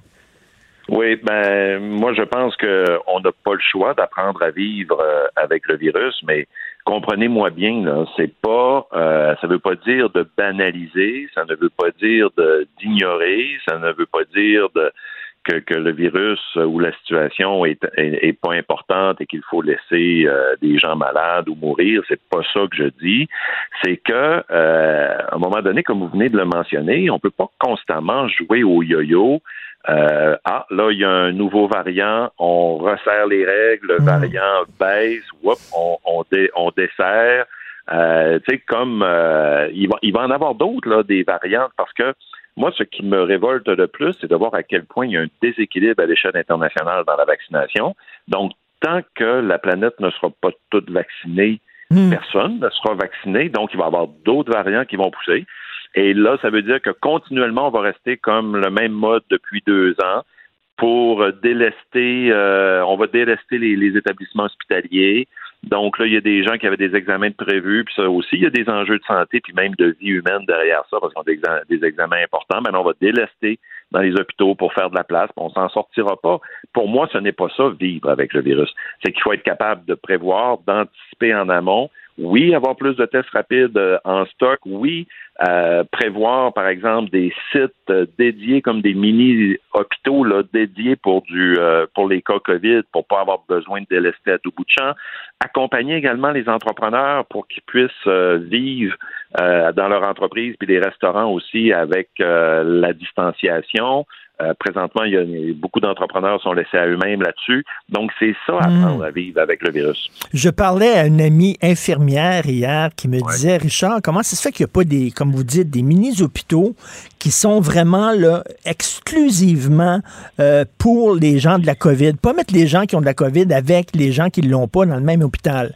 Dire, on, les, on vous met dans cet hôpital-là et elle dit ça, ça va empêcher le délestage.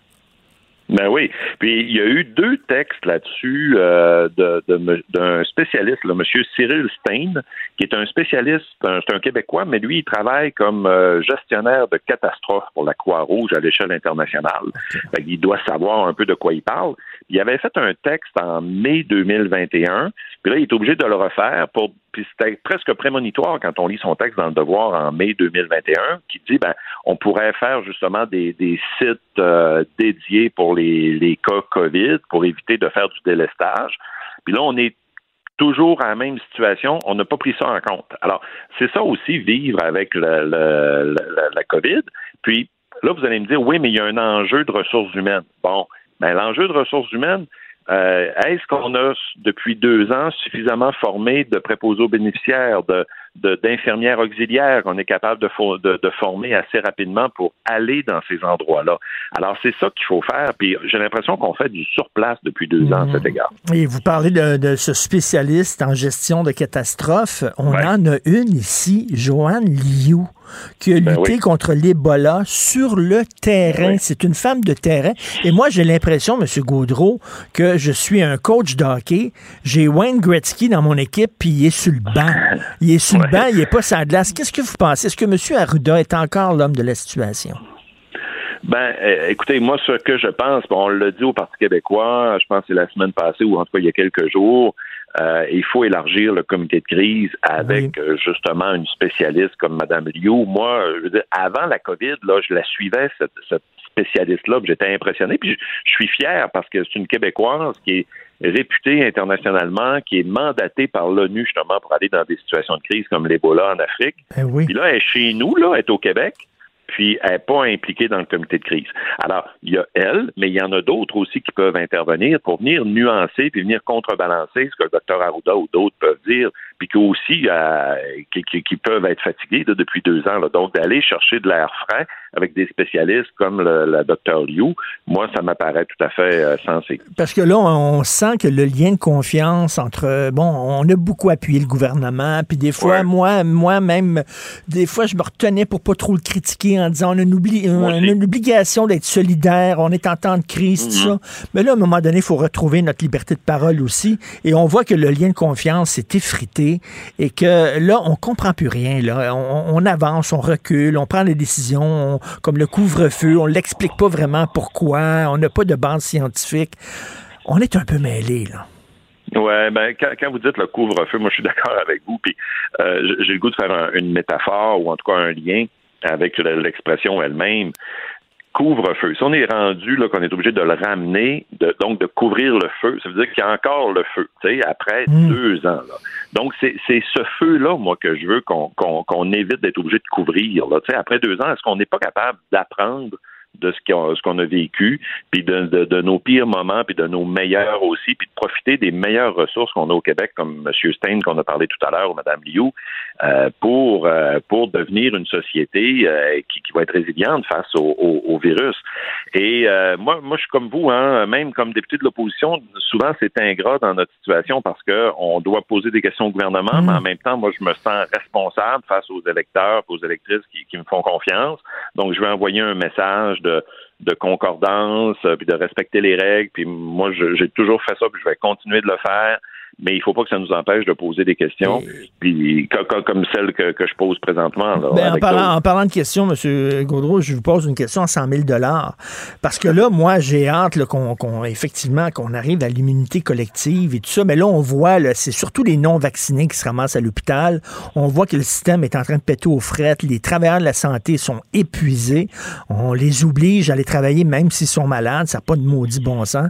Euh, qu'est-ce qu'on devrait faire avec les non-vaccinés? Est-ce qu'on devrait les emmerder, comme dit Emmanuel Macron? Est-ce qu'on devrait passer à la vaccination obligatoire? Parce que c'est eux autres qui nous empêchent de, de lever les mesures, de lever les conseils. Euh, écoutez, ça pose toute une série de questions à la fois euh, légales, morales, éthiques. Euh, moi, je suis très emmerdé aussi. Moi, je pense qu'il faut, à certains égards, accroître les, les, les, les, les problèmes, là, veut dire les, les difficultés ou le, le, le, le comme euh, on parle de la SQDC et de la SAQ, euh, bon, ça, mhm. pour moi, ça me paraît le minimum, là, parce que ça, c'est des sociétés d'État, puis il faut que l'État donne l'exemple, donc qui demande également le passeport vaccinal pour accéder à ces services-là, quoi qu'on sait qu'on est peut-être capable d'aller chercher une bouteille de vin un peu moins bonne, mais au dépanneur. Puis, Bon, mhm. mais en tout cas, au moins, il faut que l'État, à mon point de vue, soit exemplaire. Pour le reste, euh, ben, on a des formules à l'Assemblée nationale qui nous permettent de, faire le point sur ces questions-là. On sera capable de le faire rapidement euh, avec une commission parlementaire et des experts. ça, ça enverrait un, signal également pour les non-vaccinés. Mais le minimum que je peux vous dire, c'est que euh, moi aussi, je taboute. Là. Mais moi, je fais un lien, M. Gaudreau, avec la défense du français. Hein. Euh, pourquoi quelqu'un parlerait français s'il peut euh, travailler, étudier, euh, avoir une vie seulement en, seulement en anglais, faire de l'argent seulement en anglais? M. Rousseau. Exactement. Il faut que leur vie soit plus compliquée lorsqu'ils ne parlent pas français. Il faut les enfantianiser un petit peu pour que, mm. soudainement, les encourager à parler français. Mais c'est la même chose avec les non-vaccinés. Sinon, si la vie va bien pour eux autres, ben pourquoi ils se feraient vacciner? Il faut rendre leur vie ben plus compliquée. Oui, oui, puis euh, ben je vous, laisse votre expression là imagée, mais euh, effectivement, il faut à un moment donné, c'est parce que c'est tantôt vous parliez de confiance là euh, pour le reste de la population si justement euh, il y a deux poids, deux mesures avec les non-vaccinés, ben là, on brise la confiance de l'ensemble de la population. Alors pour moi, c'est une question d'équilibre pour trouver pour garder la confiance de la majorité. Alors il faut euh, il faut trouver les meilleures façons de, de compliquer la vie. Euh, puis aussi, je pense que encore une fois, il y a de la pédagogie à faire. Moi, je suis un prof à la base là. Il y a des gens qui disent ah je veux pas être vacciné parce que je, je je sais pas ce qu'il y a dans le vaccin là, puis je veux pas hmm. mettre n'importe quoi dans mon corps oui, mais tu as un tatou, est-ce que tu sais ce que, que tout dans, dans l'encre que tu sais puis ah ben là ouais, ben tu sais c'est c'est genre d'affaires. Mais il y en a qui fument, monsieur Gaudreau, il y en a qui fument ben, qui disent ça. Oui, il y en a qui fument. Ben, moi j'ai posé la question à des gens autour de moi là, oui, mais tu as un tatou, tu sais euh, ah euh, ouais, mais là le, tatou euh, ben là tu sais ça là ça tourne en rond, tu sais puis euh, fait fait que c'est ça, tu sais, il faut faire quand même de la, de la pédagogie aussi à, travers ça. C'est pas simple. Non, c'est pas simple, mais bon, euh, comme je le dis, là, euh, je comprends que les gens au gouvernement sont fatigués, mais on a besoin d'opposition plus que jamais parce qu'il y a des mm. questions à poser. Justement, c'est le rôle euh, des partis d'opposition comme le PQ à les poser. Donc, est-ce que on peut commencer à jaser, à parler de vivre avec le virus plutôt que de se terrer tout le temps? C'est ce que vous dites au PQ et bravo. Merci beaucoup, M. Sylvain Gaudreau. Bonne journée. Ben, ça, me fait, ça me fait plaisir. Bonne journée, puis on, on lâche pas. Merci. Merci. Pendant que votre attention est centrée sur vos urgences du matin, vos réunions d'affaires du midi, votre retour à la maison ou votre emploi du soir, celle de Desjardins Entreprises est centrée sur plus de 400 000 entreprises à toute heure du jour. Grâce à notre connaissance des secteurs d'activité et à notre accompagnement spécialisé, nous aidons les entrepreneurs à relever chaque défi pour qu'ils puissent rester centrés sur ce qui compte, le développement de leur entreprise.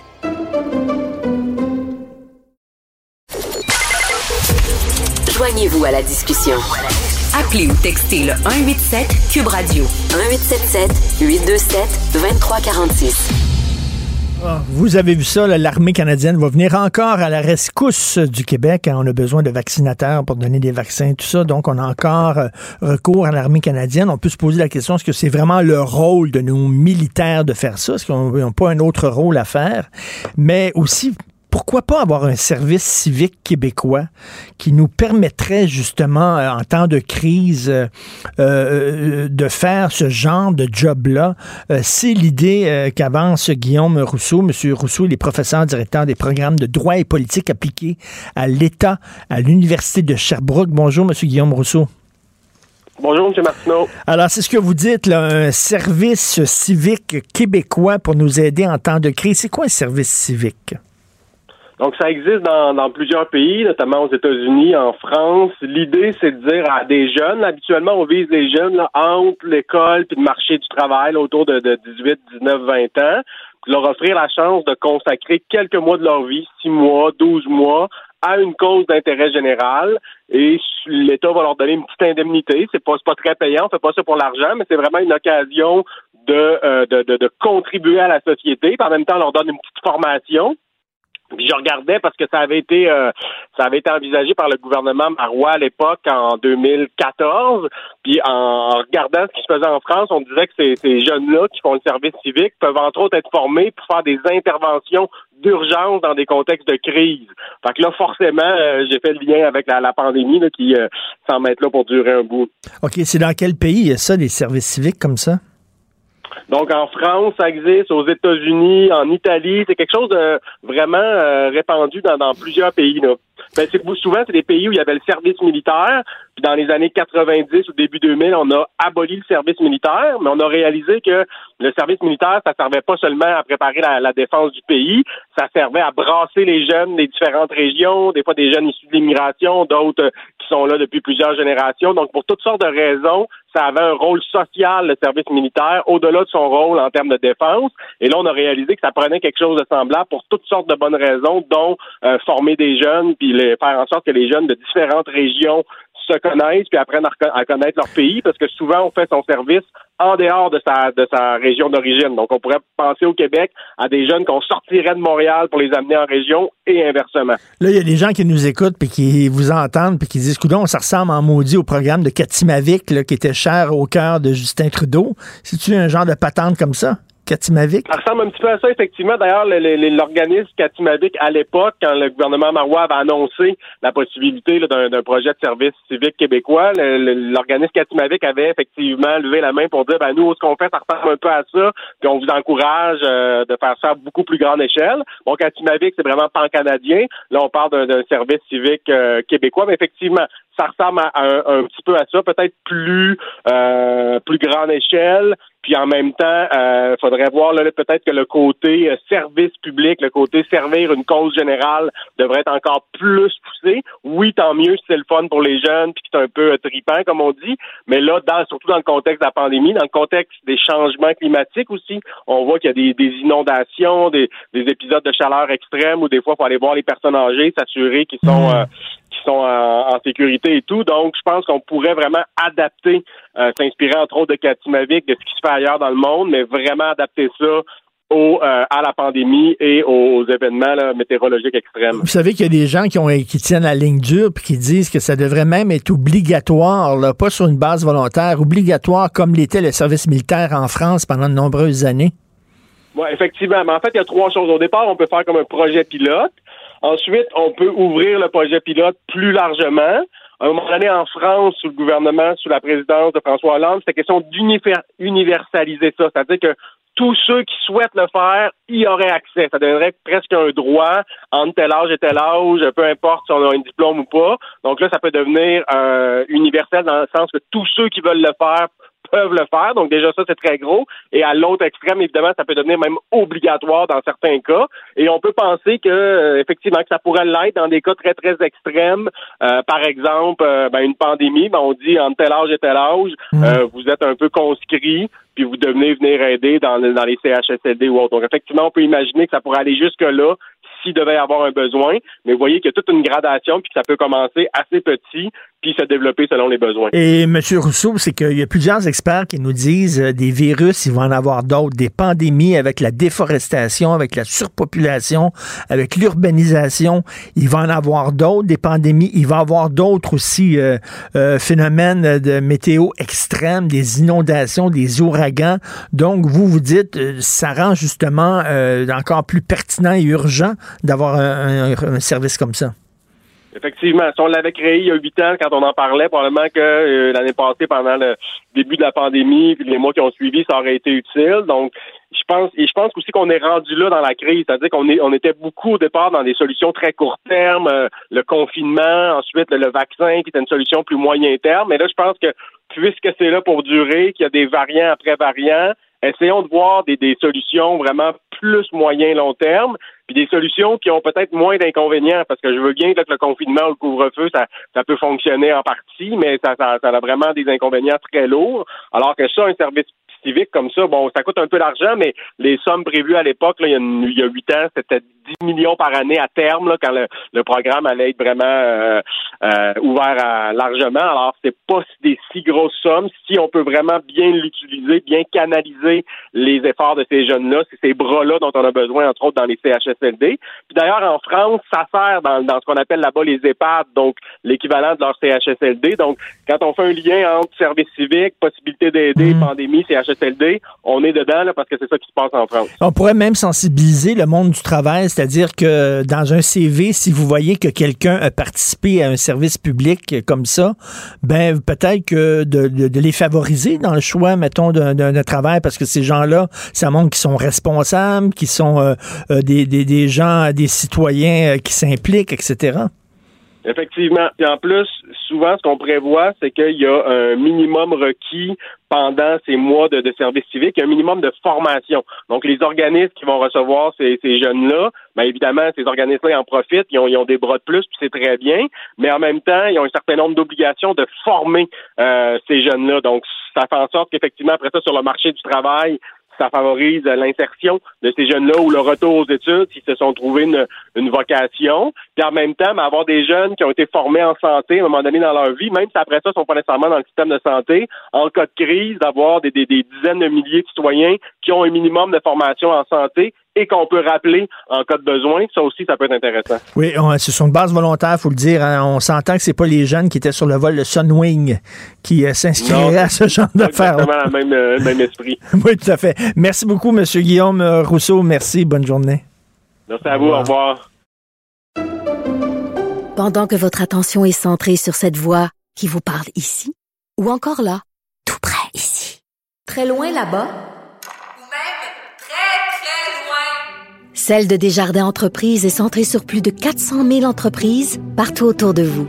Depuis plus de 120 ans, nos équipes dédiées accompagnent les entrepreneurs d'ici à chaque étape pour qu'ils puissent rester centrés sur ce qui compte, la croissance de leur entreprise.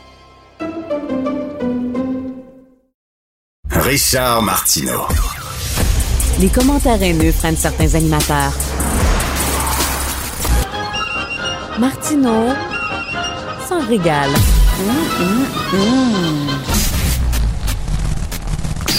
Alors, on sait qu'Emmanuel Macron a dit en entrevue qu'il euh, voulait emmerder le plus possible l'avis des non-vaccinés. Nous allons en discuter avec Christian Rioux, l'excellent correspondant à Paris pour le quotidien Le Devoir, qui est avec nous. Bonjour, Christian. Bonjour Richard. Euh, j'étais un peu plus tôt avec Thomas Mulcair et il disait oui, je suis d'accord avec ce que dit M. Macron, mais je trouve que ces, mots, les mots qu'il a choisis sont indignes d'un président de la République et ça va lui coûter politiquement.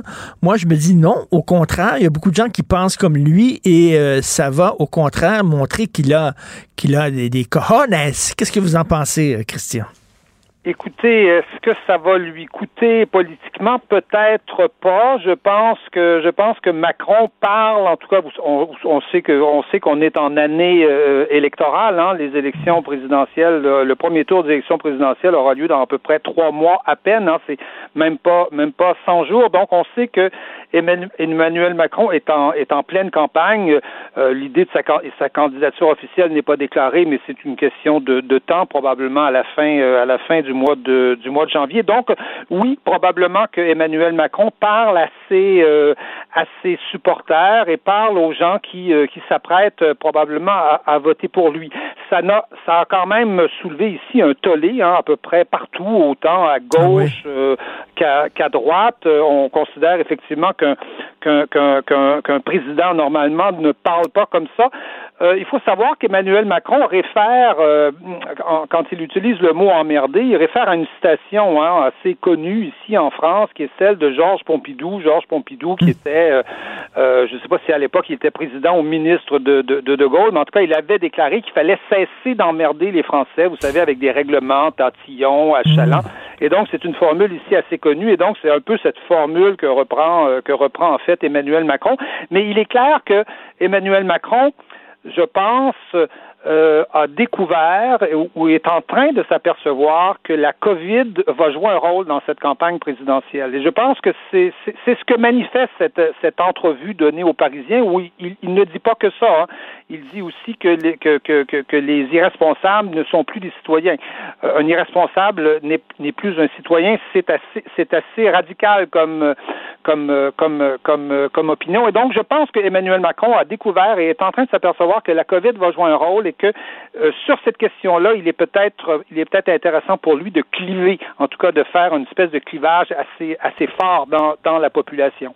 Il y a des gens qui disent, moi, je pense tout à fait comme Emmanuel Macron, mais là, faut le dire, c'est en France. C'est pas la même chose qu'ici. Ici, au Québec, il y a vraiment une, une haine, une colère qui est en train de s'installer des vaccinés envers les non-vaccinés.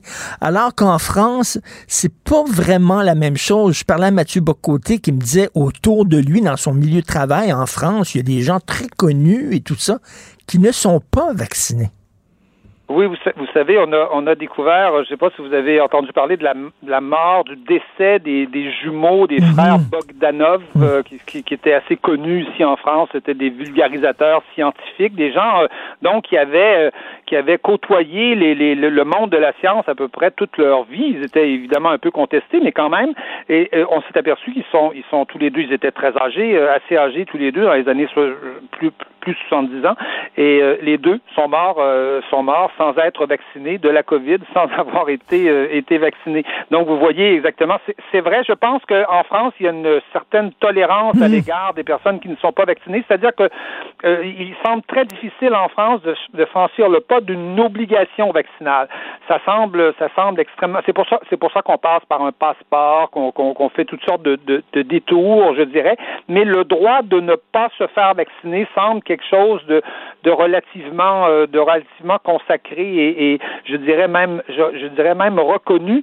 Et, et, je, et je pense que ça va peut-être en s'accentuant, c'est-à-dire qu'on est dans un moment, en ce moment, vous savez, il y a, il y a, il y a six mois, il y a, il y a un an, on ne doutait pas beaucoup des stratégies euh, pour combattre la COVID.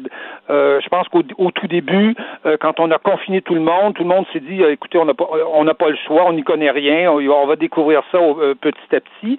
il y a six mois, je pense que la population pensait comme ça, mais en ce moment, on, on, on est, je crois, à un moment de basculement. Mmh.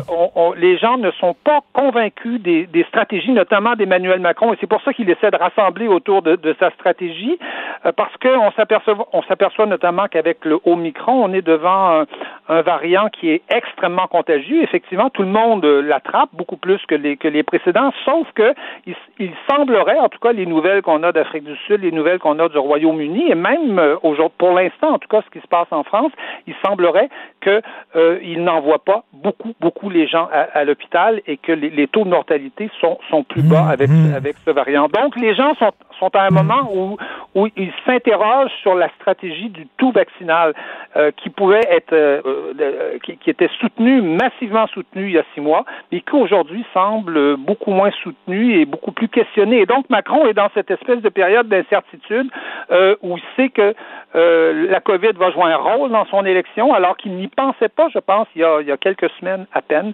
Et, et, et, et, et la période, or, la période est encore plus incertaine aujourd'hui parce qu'on est entre deux. On attend un peu les résultats. Est-ce que, est-ce que les hôpitaux vont s'engorger? Si les hôpitaux ne s'engorgent pas dans une semaine ou, ou dans deux semaines, c'est que finalement, on n'a on, on, on a probablement pas choisi la bonne stratégie ou qu'on a choisi des mesures exagérées. Et je veux parler de mots, là, emmerdé d'Emmanuel Macron. Euh, Ici, au Québec, lorsqu'on parle de, de politiciens qui utilisent des termes vulgaires, bien sûr, on pense tout de suite à Donald Trump, mais il y a une certaine tradition en France aussi. Hein. On se souvient de Sarkozy qui parlait de racaille et Sarko qui avait dit à un jeune qu'il avait harangué euh, Tasse-toi, ou quelque chose comme ça. Donc, il n'est pas, est pas, il est pas le premier à utiliser ce genre de, verbe-là. Là. Non, non, les Français aussi, malgré leur distinction et leur bonne élocution, souvent euh, euh, savent aussi utiliser des mots, des mots vulgaires. Mais je dirais que ce qui choque peut-être dans, chez Emmanuel Macron, c'est peut-être pas tellement le mot ou la, vulgarité du mot, c'est que ce genre de déclaration, Macron a une habitude, je dirais, euh, de déclaration où il a, où il a tendance un peu à mépriser les gens et à mépriser un peu, le, je dirais, les gens en général, les gens, les gens du peuple. Hein. Emmanuel Macron a, a, fait de nombreuses interventions. Il parlait de ceux qui ne sont rien. Hein. Il parlait, il, parlait des chômeurs qui pouvaient, euh, euh qui, euh, pour lesquels il pouvait trouver un emploi en traversant la rue. Simplement, je, je traverse la rue et je vous trouve un emploi. Donc, ce genre mmh. de, ces ministres avaient parlé de ceux qui roulent au diesel et qui boivent du gros rouge. Donc, c'est peut-être pas tellement la vulgarité du mot que le fait que Macron euh, tape toujours un peu sur, sur les mêmes personnes, c'est-à-dire toujours les gens, des gens du peuple, des gens assez ordinaires, et on imagine que les non-vaccinés, ce sont des gens comme ça, enfin. Euh, ce sont probablement beaucoup, beaucoup de personnes isolées, euh, des personnes qui ont une certaine crainte.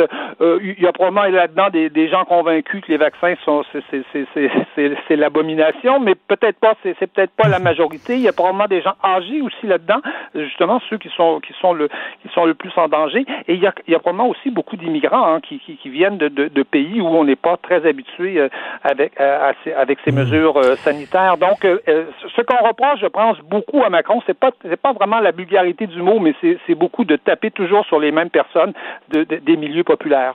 Euh, notre réalisateur ici qui vient de Bretagne me dit c'était tasse-toi pauvre con qu'il avait dit Sarko. Euh, vous oui, dites casse-toi, pauvre con. Oui, c'est ça. Vous dites euh, de taper sur les gens des milieux populaires, mais François Hollande, il l'avait pas dit, le François Hollande de façon publique, mais ça a l'air que dans sa vie privée, il a les pauvres, il les appelait les sans-dents.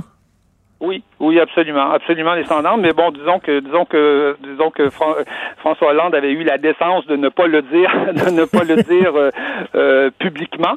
Euh, ceci dit, on n'a, on n'a pas, on n'a pas beaucoup entendu ce genre de choses de la part de, de, de, de la part de, de François Hollande. Nicolas Sarkozy, lui, avait, avait dit casse-toi, casse-toi pauvre con, mais, mais c'était pas il, disait ça à quelqu'un qui le qui le qui, l'embêtait, qui le qui, l'insultait. Euh, c'était inadmissible. Ça, avait fait un scandale à l'époque. Mais comme je le répète, euh, Emmanuel Macron et, et, son gouvernement, et c'est d'autant plus peut-être d'autant plus grave que Macron, vous savez, a, accordé il y a, il y a, un mois une grande entrevue euh, un peu arrangée d'ailleurs avec le gars des vues euh, à, la télévision, dans laquelle il s'excusait. Il trouvait qu'il qu'il avait utilisé des mots, il avait été méprisant à l'égard des Français ah à certaines occasions. Et là, et là, euh, l'année est à peine commencée et il récidive euh, immédiatement. Donc, euh, je vous avoue que les commentateurs en avaient un peu les bras ballants, se disant, mais pourquoi, pourquoi son autocritique il y, a, il y a trois semaines à peine? Et en terminant, je veux absolument, Christian, que vous nous parliez de ce rappeur congolais qui fait carrière en France, Maître Jims. Oui, absolument. Vous savez, euh, l'année, la nouvelle année commence comme la dernière s'est terminée. Euh, euh à la fin de l'an dernier, euh, dans l'Union européenne, un comité avait suggéré de ne plus souhaiter joyeux Noël. Il y a des maires qui voulaient pas faire de sapin de Noël. De cette année, on a Maître Gims qui, qui commence l'année en nous disant qu'il faut pas se souhaiter bonne année. c'est ce qu'il a, c'est ce qu'il a dit dans une vidéo qui a été diffusée sur, sur Instagram. Hein. Gims, c'est quelqu'un qui s'est converti à l'islam et donc qui, euh, ne souhaite pas qu'on souhaite la bonne année parce que ça réfère évidemment au calendrier euh, grégorien, calendrier grégorien qui a été institué en 532 hein, de, notre, ère. Hein. Avant, on commençait l'année avec la fondation de Rome et puis on s'est mis à la, commencer avec la naissance, euh, du Christ. On s'est mis à compter les années de cette façon-là. Et donc, lui préfère, dit-il, le calendrier de l'Égir, qui un calendrier lunaire qui, commence avec le départ de Mahomet là, de la Mecque. Mais, mais je vous dirais que cette histoire-là a fait énormément de bruit parce que euh, d'abord, Maître Gims, c'est quelqu'un de très connu en France. Hein, il est d'origine congolaise, il est, né au Congo, mais il est arrivé en France à l'âge de deux ans, donc il a grandi en France. Son succès euh, est largement dû euh, à, la France. et en, 2018, par exemple, c'était le le chanteur le plus l'artiste le plus joué à dans, les radios françaises, hein, de toutes toute, toute catégorie euh, confondue. Donc, est-ce qu'il est-ce qu'il essaie de de, de, de est-ce qu'il est-ce que c'est une stratégie commerciale? Probablement parce qu'il y a une partie de ces euh, de ces hmm. auditeurs qui sont évidemment euh, d'origine euh, ou de culture arabo-musulmane mais c'est quand même la manifestation ça a été perçu en tout cas ici en France comme la manifestation d'une incroyable ingratitude maître Gims des fois on l'appelle Gims des fois on l'appelle maître Gims doit son son immense succès il doit sa fortune même largement largement aux Français et euh, pourquoi manifeste-t-il une telle ingratitude à l'égard euh, de, à l'égard d'une bonne année qui, qui aujourd'hui n'est plus euh, véritablement quelque chose de religieux, en tout cas n'a plus de référence véritablement religieuse. Il, faut bien commencer l'année quelque part, il faut bien ben commencer un jour mais, dans, l'année. Et pourquoi pas le 1er janvier? Et pour les musulmans, ça serait quoi? Le, on serait à quelle année aujourd'hui, là? Euh, écoutez, je ne peux pas vous dire en quelle année sont, sont les musulmans aujourd'hui. ce que je peux vous dire, c'est qu'ils c'est qu'ils qu'ils n'ont pas euh, formellement le même le même calendrier, mais euh, vous savez, les, les, millions de musulmans qui vivent en France commencent l'année en même temps que vous et moi, et, et se donne rendez-vous aux mêmes dates que, que, que vous et moi le, le, le, le, faisons. Ce n'est pas une question de ce n'est pas une question de, de, de religion hmm. euh, cette affaire-là, ah. mais on, on, sent bien que euh, maître euh, maître Gims, qui d'ailleurs s'est fait remarquer dans, un peu dans ses chansons en, en, parlant de la foutue fête des athées, il parlait il parlait de Noël dans les des textes de chansons, hein, il parlait de muscler sa foi, il fallait que les femmes se donnent des aient, aient, des accoutrements plus décents.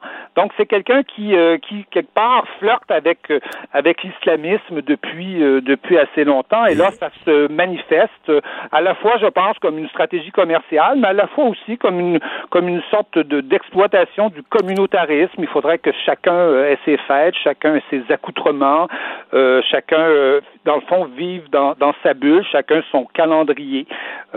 c'est un peu la, la, mentalité en tout cas qui est mise de l'avant et ça, ça a beaucoup d'ailleurs embêté ça a beaucoup embêté euh, euh, Valérie Pécresse, vous savez, qui est la candidate euh, pour la présidentielle de, de, de, de, la droite classique, la traditionnelle des, des, des, des, républicains, parce que Maître Gims avait soutenu Valérie Pécresse dans sa campagne à, la, à, la, à la direction de la, de la région Île-de-France il y a, il y a un ah, certain nombre, il y a, il y a, un peu moins d'un an.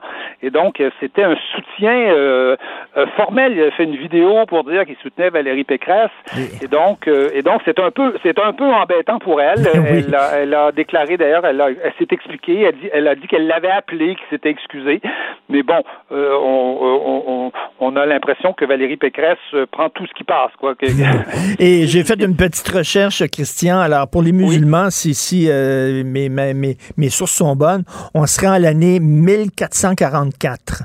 Donc, il y a des gens qui vivraient en 2022 et il y a d'autres gens qui vivraient en 1444 lorsqu'on parle d'archipel français de territoire perdu de la République, là, on ne vivrait même pas dans la même année, il faut le faire. Donc, je rappelle d'ailleurs, euh, Christian, que vous avez un livre formidable que les gens doivent absolument lire. C'est un recueil de vos euh, meilleures chroniques. Donc, euh, si je me trompe pas, Chronique du monde qui vient, c'est bien ça? Absolument, Chronique du monde qui vient, la nouvelle guerre culturelle. Oui. Ah oui, c'est un excellent livre qu'il faut absolument à tout prix lire. Merci beaucoup, Christian Rio. Merci. C'est moi qui vous remercie. Au revoir. Pendant que votre attention est centrée sur vos urgences du matin, vos réunions d'affaires du midi, votre retour à la maison ou votre emploi du soir, celle de Desjardins Entreprises est centrée sur plus de 400 000 entreprises à toute heure du jour. Grâce à notre connaissance des secteurs d'activité et à notre accompagnement spécialisé, nous aidons les entrepreneurs à relever chaque défi pour qu'ils puissent rester centrés sur ce qui compte, le développement de leur entreprise.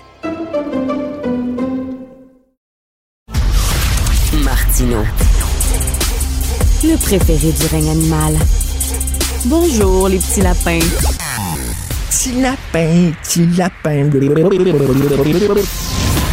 Gilles Bonjour, mon cher Richard. Richard Martineau. petit lapin. La rencontre. Point à l'heure des cadeaux. Je serai pas là, là à vous flatter dans le sens du poil. Point à la ligne. C'est très important ce qu'on dit.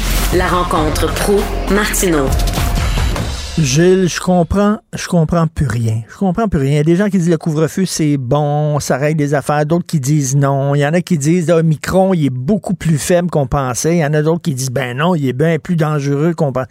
Je comprends plus rien.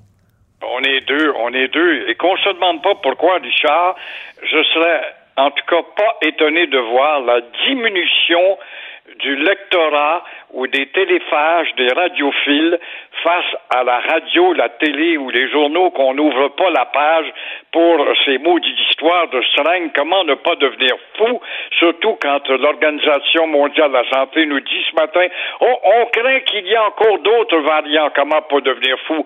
Quand on voit Israël dire, nous, on est rentré dans le quatrième vaccin. Alors, bien, nous, mais on marche pas là-dedans parce qu'on fait pas l'unanimité chez les employés syndiqués.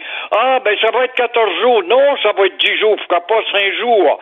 Alors, on ne sait plus où donner la tête parce que justement on manque de monde et pendant ce temps-là, on voit ce matin dans le journal en exclusivité que la colchicine euh, ça vaut pas 500 ben oui. mais pourtant il y a la milliardaire Sophie Desmarais de la famille célèbre qui a donné un million là-dedans pour dire c'est très très bon. Alors comment ne pas devenir fou et comment vraiment suivre ça avec lucidité? Moi j'ai abandonné. J'allume la télé, je vois une seringue, un médecin, je suis plus capable. Je suis plus capable d'y voir, j'essaie de changer de poste, une change une chaîne avec beaucoup de postes. Gilles, ma, ma mère demeure en résidence là, pour personnes âgées, puis on le sait, là, ils peuvent plus jouer aux cartes, ils peuvent plus jouer au bingo, il faut, ils sont pognés dans leurs deux et demi. Fait qu'elle elle regarde à longueur de jour les informations. Puis là, elle a peur, elle est inquiète. Puis là, je dis, maman, il va falloir que tu, tu débranches un peu, tire la plug, ne mets-toi pas de- devant, devant les, les réseaux d'information continue à longueur de jour, tu vas virer folle. Exactement. Puis regarde ce matin, on regarde en France, Macron, euh, il va euh, emmerder euh, les gens qui n'écoutent pas. Mais c'est plus ça, là. C'est une situation mondiale. Je regrette avoir à utiliser ce mot et cette expression, mais c'est une dictature sanitaire qu'on a besoin. C'est tout le monde point à la ligne. Il n'y a plus d'histoire, puis moi, tu me monteras pas, puis ils viendront pas à m'attaquer ma liberté. Non, la situation le démontre de jour en jour. Elle empironne. Alors, il s'apprend une dictature sanitaire temporaire, mais pour tout le monde, tout le monde, tout le monde de A à Z. Avez-vous lu José Legault aujourd'hui dans le journal? Elle dit arrêtez de niaiser, là. On sait, là, la seule porte de sortie, c'est la vaccination. Il va falloir arriver à la vaccination obligatoire. Arrêtez de Voilà. têter. Mais il va falloir, puis il va falloir, puis on va s'asseoir, puis il va falloir, puis on va s'asseoir, puis il va falloir. Ça, on est très habitué à conjuguer de la sorte. Il va falloir. Et je parlais à Sylvain Gaudreau du PQ un peu plus tard, un peu plus tôt, puis il disait euh, il faut il faut apprendre à vivre avec la- le virus, puis arrêter de se cacher. Je dis OK, OK, mais qu'est-ce qu'on fait avec les non-vaccinés? Est-ce que vous seriez prêt au PQ à mettre la vaccination obligatoire? Ah ben, ben, il savait plus quoi répondre. là. voilà tes petits lapins. J'entendais te moquer tes petits lapins tout à l'heure, et tout à fait. C'est ça. Alors, le PQ, qui se pourrait être un parti, justement, de relever le défi, et puis la fierté, puis redresser cette nation qui marche le dos courbé. Vois-tu, il commence déjà à patiner. Oui, mais les droits, il y en a là-dedans qui aiment Mais les droits de la majorité, que c'est en fait? Alors, là, ça, ça sert à rien. On parle à des, à des canards boiteux. Mais là, quand même, il faut être optimiste. La jeunesse va nous sortir de la merde. Regardez la belle jeunesse qui était dans l'avion de Sunwing, la belle jeunesse québécoise. C'est fantastique. Oui, l'avenir de nos mamans et nos papas de demain, ça, à bord de cet avion. Alors, Sungwing, euh, justement, euh, avec euh, à bord de vol de Cancun, c'est 154 têtes fêlées. C'est aujourd'hui qu'ils devaient revenir. Je sais pas comment est-ce qu'ils vont revenir. Mais pourquoi le pilote, pourquoi le pilote qui est le commandant-chef à bord de l'avion, comme un, un capitaine de bateau, n'a pas reviré de bord, voyant au bout d'une heure cette maudite folie, cette chien-lit là-dedans. L'avion leur appartenait parce qu'il avait loué ces maudits câbles-là. Alors j'aurais reviré de bord, moi, puis on va atterrir à Dorval pour des raisons de sécurité. Vous atteignez deux aspects de la sécurité. Sécurité sanitaire et sécurité de l'avion en termes de pilotage. Alors encore une fois, non, on n'a pas fait ça. On s'est rendu là-bas parce qu'ils disaient on a loué l'avion, puis la COVID à bord d'un avion, c'est pas dangereux, ça n'existe pas. Alors, mais je dis quand même bravo à Songwing ce matin, euh, qui a annulé le retour de ces têtes folles dues pour aujourd'hui. Et quand je pense qu'il y a eu la délicatesse de l'organisateur James Howard qui dit on va tout faire pour leur rembourser la somme de leur retour. Non, non, non. La solution, si on avait des couilles, nous n'en avons pas dans ce pays de lapins. On a puis de souris blanches. On n'en a pas de couilles. On ne sait pas ce que c'est que des couilles. Puis quand tu penses que tu as des, vedettes de TVA là-dedans, du dimanche soir, puis des émissions vraiment de grande culture en devenir, puis tu en avais une qui a fait un cours de pilote d'avion là-dedans, ben les 154 têtes folles là, vous devriez être barrés pour 10 ans, vous ne montez plus à bord d'un avion. Voilà ce que c'est que de l'autorité à faire réfléchir les autres têtes folles qui voudraient les imiter. Ben Gilles, vous avez raison. Comment ça fait qu'il n'a pas fait, euh, euh, il n'a pas retourné à l'aéroport? Parce que c'est déjà arrivé. hein. Des fois, une personne s'énervait, une personne était trop saoule, puis commençait à gueuler après les hôtesses de l'air. Pouf, on, fait, on revenait à l'aéroport. Là, le gars, il a continué alors que c'est eux autres qui prenaient le contrôle de l'avion. Christy, il, il- il parlait, il prenait le système pour euh, s'adresser aux passagers, là, puis il leur parlait. c'est pas des maudites farces, justement. La peur qu'on a créée à l'équipage, les auteurs, c'est évidemment qu'ils sont jeunes, ça n'a pas une grande expérience de vie, ces filles-là, qui sont réfugiées à l'arrière, on s'est caché des toilettes, je ne sais pas. Mais, euh, effectivement, tu revires de bord pour deux, trois fous qui se battent à bord d'un avion. Alors là, tu as 154 folles, sous prétexte qui ont loué l'avion, ben voyons donc. On vire de bord, on atterrit à Dorval, mes jeunes morveux, j'allais sortir. Je regrette, votre party et votre dépôt sur l'avion loué ne compte plus parce que vous avez constitué deux dangers. Un danger sanitaire et un danger aérien. Mais non, mais non, mais non. Les souris blanches, on n'est pas composés. On n'est pas de cette texture. Les gens qui parlent comme ça, ce sont des fascistes, tu sais bien, des nazis, des futurs dictateurs. Alors, continuez à broyer, bande de petits lapins. Euh, vous vous souvenez, lorsque j'étais, euh, on était plus jeune, euh, Gilles, à la télévision, les émissions de pour qui s'adressaient au, à la jeunesse, aux jeunes adolescents, c'était génie en herbe. Hein? C'était les, des gens qui avaient des grandes connaissances, une grande culture. Aujourd'hui, c'est des douchebags qui se frangent dans, dans un jacuzzi. C'est ça. Voilà l'abaissement général et on se vante qu'on a évolué le Québec.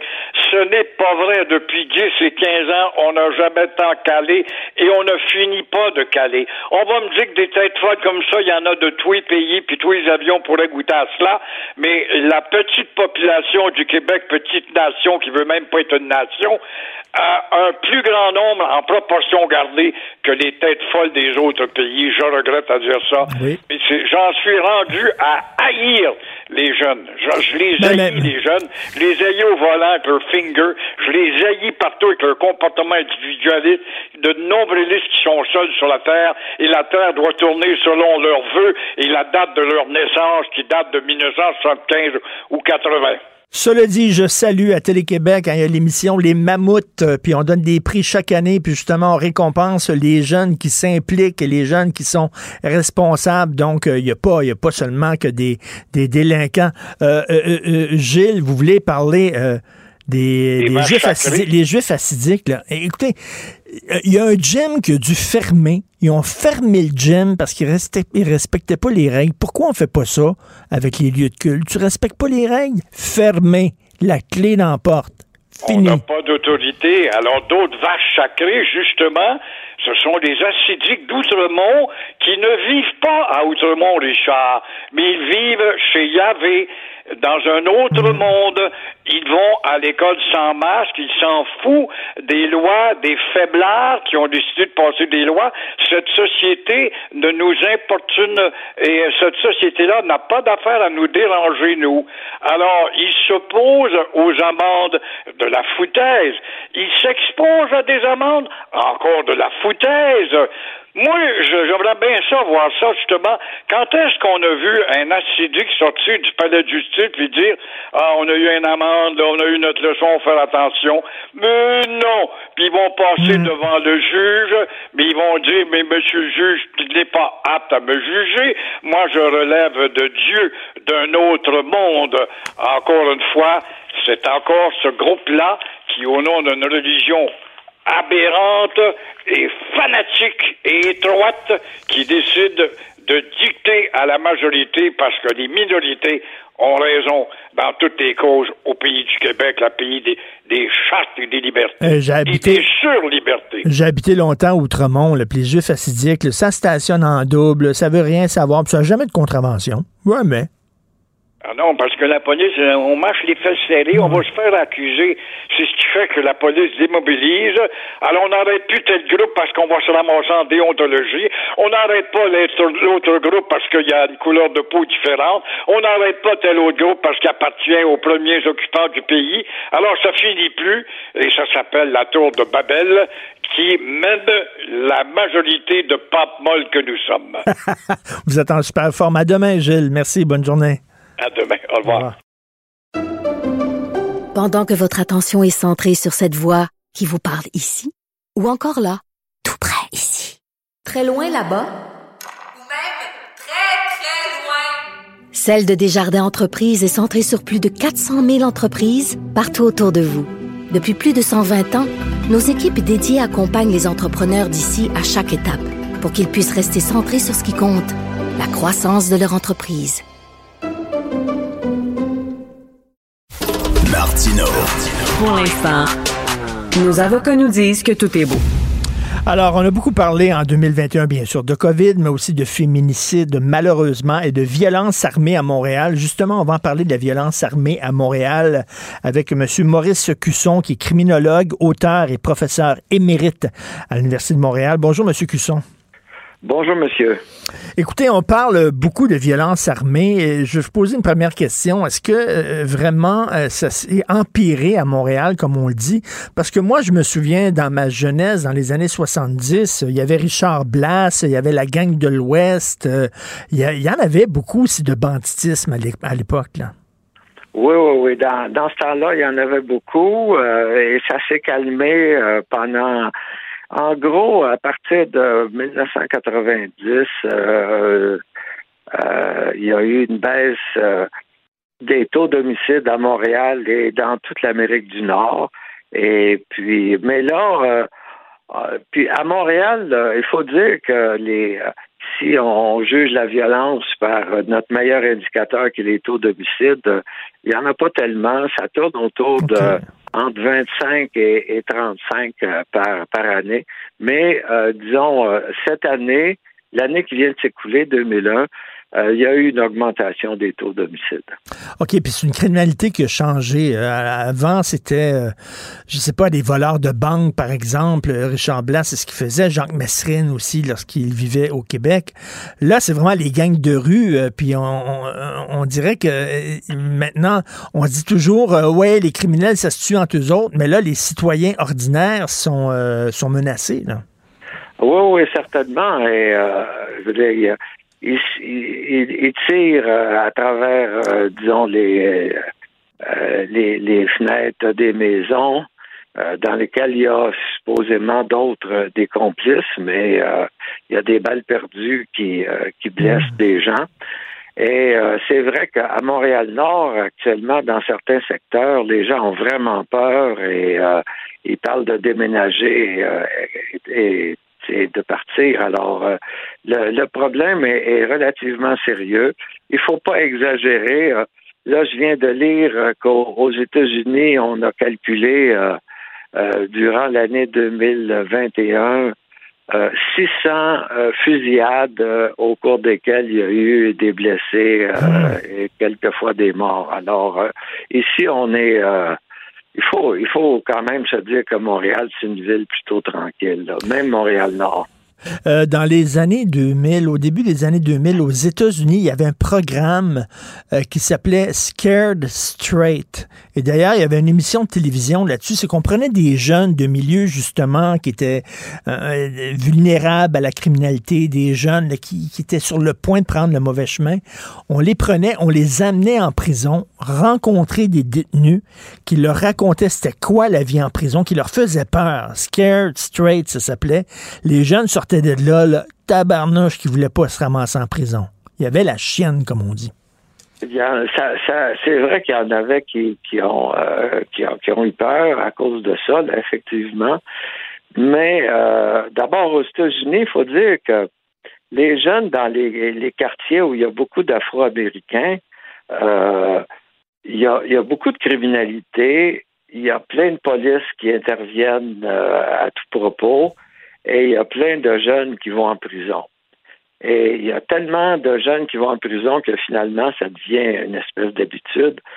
Cela dit, pour ce qui est straight, euh, les évaluations scientifiques qui ont été faites de l'efficacité du programme-là, ça donnait pas grand-chose. Ah non? Ah non, ça donnait juste une bonne émission de télévision, puis c'est tout. Ça donnait pas grand-chose. Mais vous, vous avez accordé une entrevue, euh, M. Cusson, au journaliste euh, Mathieu Robert Sauvé, et vous parliez de, on devrait peut-être s'inspirer d'un programme qui existe à Boston pour lutter contre la criminalité armée. C'est qu'est-ce qu'on fait à Boston? Bon, c'est le, le, projet, euh, c'est de s'appelait de dissuasion focalisée, Focus Deterrence.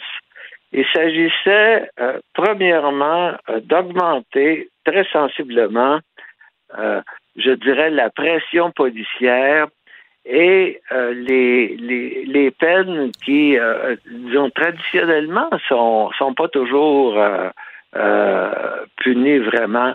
par exemple, ça, ça se passait à Boston. Il y avait euh, plein de, jeunes voyous délinquants euh, qui sortaient de prison, qui étaient en libération conditionnelle et qui, euh, qui avaient des conditions de libération conditionnelle respectées, qui n'étaient pas respectées, qu'on faisait rien. Là, tout d'un coup, on décide que ces, ces gars-là qui qui respectent pas leurs conditions, on intervient, on les arrête, éventuellement on les retourne en prison. Alors, ça, c'est une première chose. Donc, augmentation, euh, je dirais, de ce qu'on appelle la certitude de la peine, donc la probabilité d'être puni. Deuxièmement, là, une fois qu'on, en combinaison de tout ça, euh, dans le programme de Boston, puis dans, qui a été fait aussi dans plusieurs villes américaines, on réunissait dans une assemblée euh, des, euh, des, jeunes délinquants, les, souvent les plus euh, les pires membres de gangs de rue, puis qui étaient en réseau avec d'autres. Et puis on leur disait là, écoutez, là, vous voyez, là, il y a eu des de vos copains qui ont été arrêtés, puis ils se retrouvent en prison aujourd'hui. À partir de maintenant, là, quand vous porterez une, un pistolet, on va le contrôler, puis on va vous arrêter, puis hmm. vous allez écouter. Euh, si euh, si euh, dans votre gang, vous continuez de, faire, de pratiquer le, jeu des fusillades, on va faire des descentes chez vous, des perquisitions. On vous lâchera pas. Alors, en d'autres termes, là, dans ce cas-là, on faisait, je dirais, de la dissuasion verbale et pratique. Hmm. Et, et, euh, à ça, dont le premier gros projet de cette nature-là a eu lieu à Boston, en 1995. Et puis, euh, vraiment, ça a donné des résultats. Monsieur Cusson, Monsieur Cusson, euh, mes confrères, mes collègues du bureau d'enquête du Journal de Montréal ont dévoilé que la police de Montréal a eu des contacts avec la mafia italienne en leur disant, pouvez-vous, s'il vous plaît, dire aux petits gars qui se tirent dans la rue, les petites gangs de rue, là, que de, mettre de l'ordre là-dedans. C'est assez particulier. On a demandé à la mafia en disant, ben, c'est pas bon pour votre business, là, que ça se tire dans la rue. Pouvez-vous, s'il vous plaît, aller les voir en disant, vous allez vous calmer, les petits gars, là? Vous en pensez quoi de ça?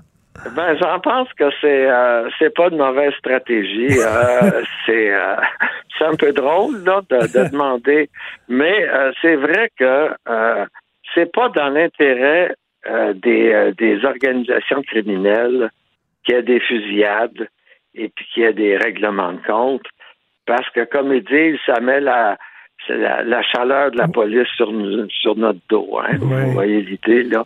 Alors, euh, euh, et puis, euh, ces, ces bandits-là, qui sont des adultes et qui ont plus envie de, de s'entretuer, mais plutôt de faire mm-hmm. des, des trafics tranquilles, ils vont aller voir euh, les, les, les membres de gang puis leur dire calmez-vous les Mais comme dit comme disent les ça, ça se peut que ça ait marché. Comme disent les anglophones, il faut euh, whatever works. Il faut utiliser toutes les avenues possibles, que ce soit les travailleurs sociaux, la police et peut-être même la mafia italienne.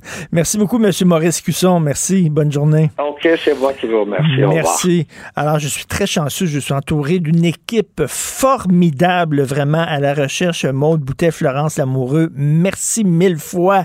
Et à la régie, à la console de réalisation, Charlie Marchand, merci beaucoup. C'est Benoît qui prend la relève. Je l'ai vu tantôt, il a l'air de bonne humeur. Il a l'air, il y avait un beau sourire.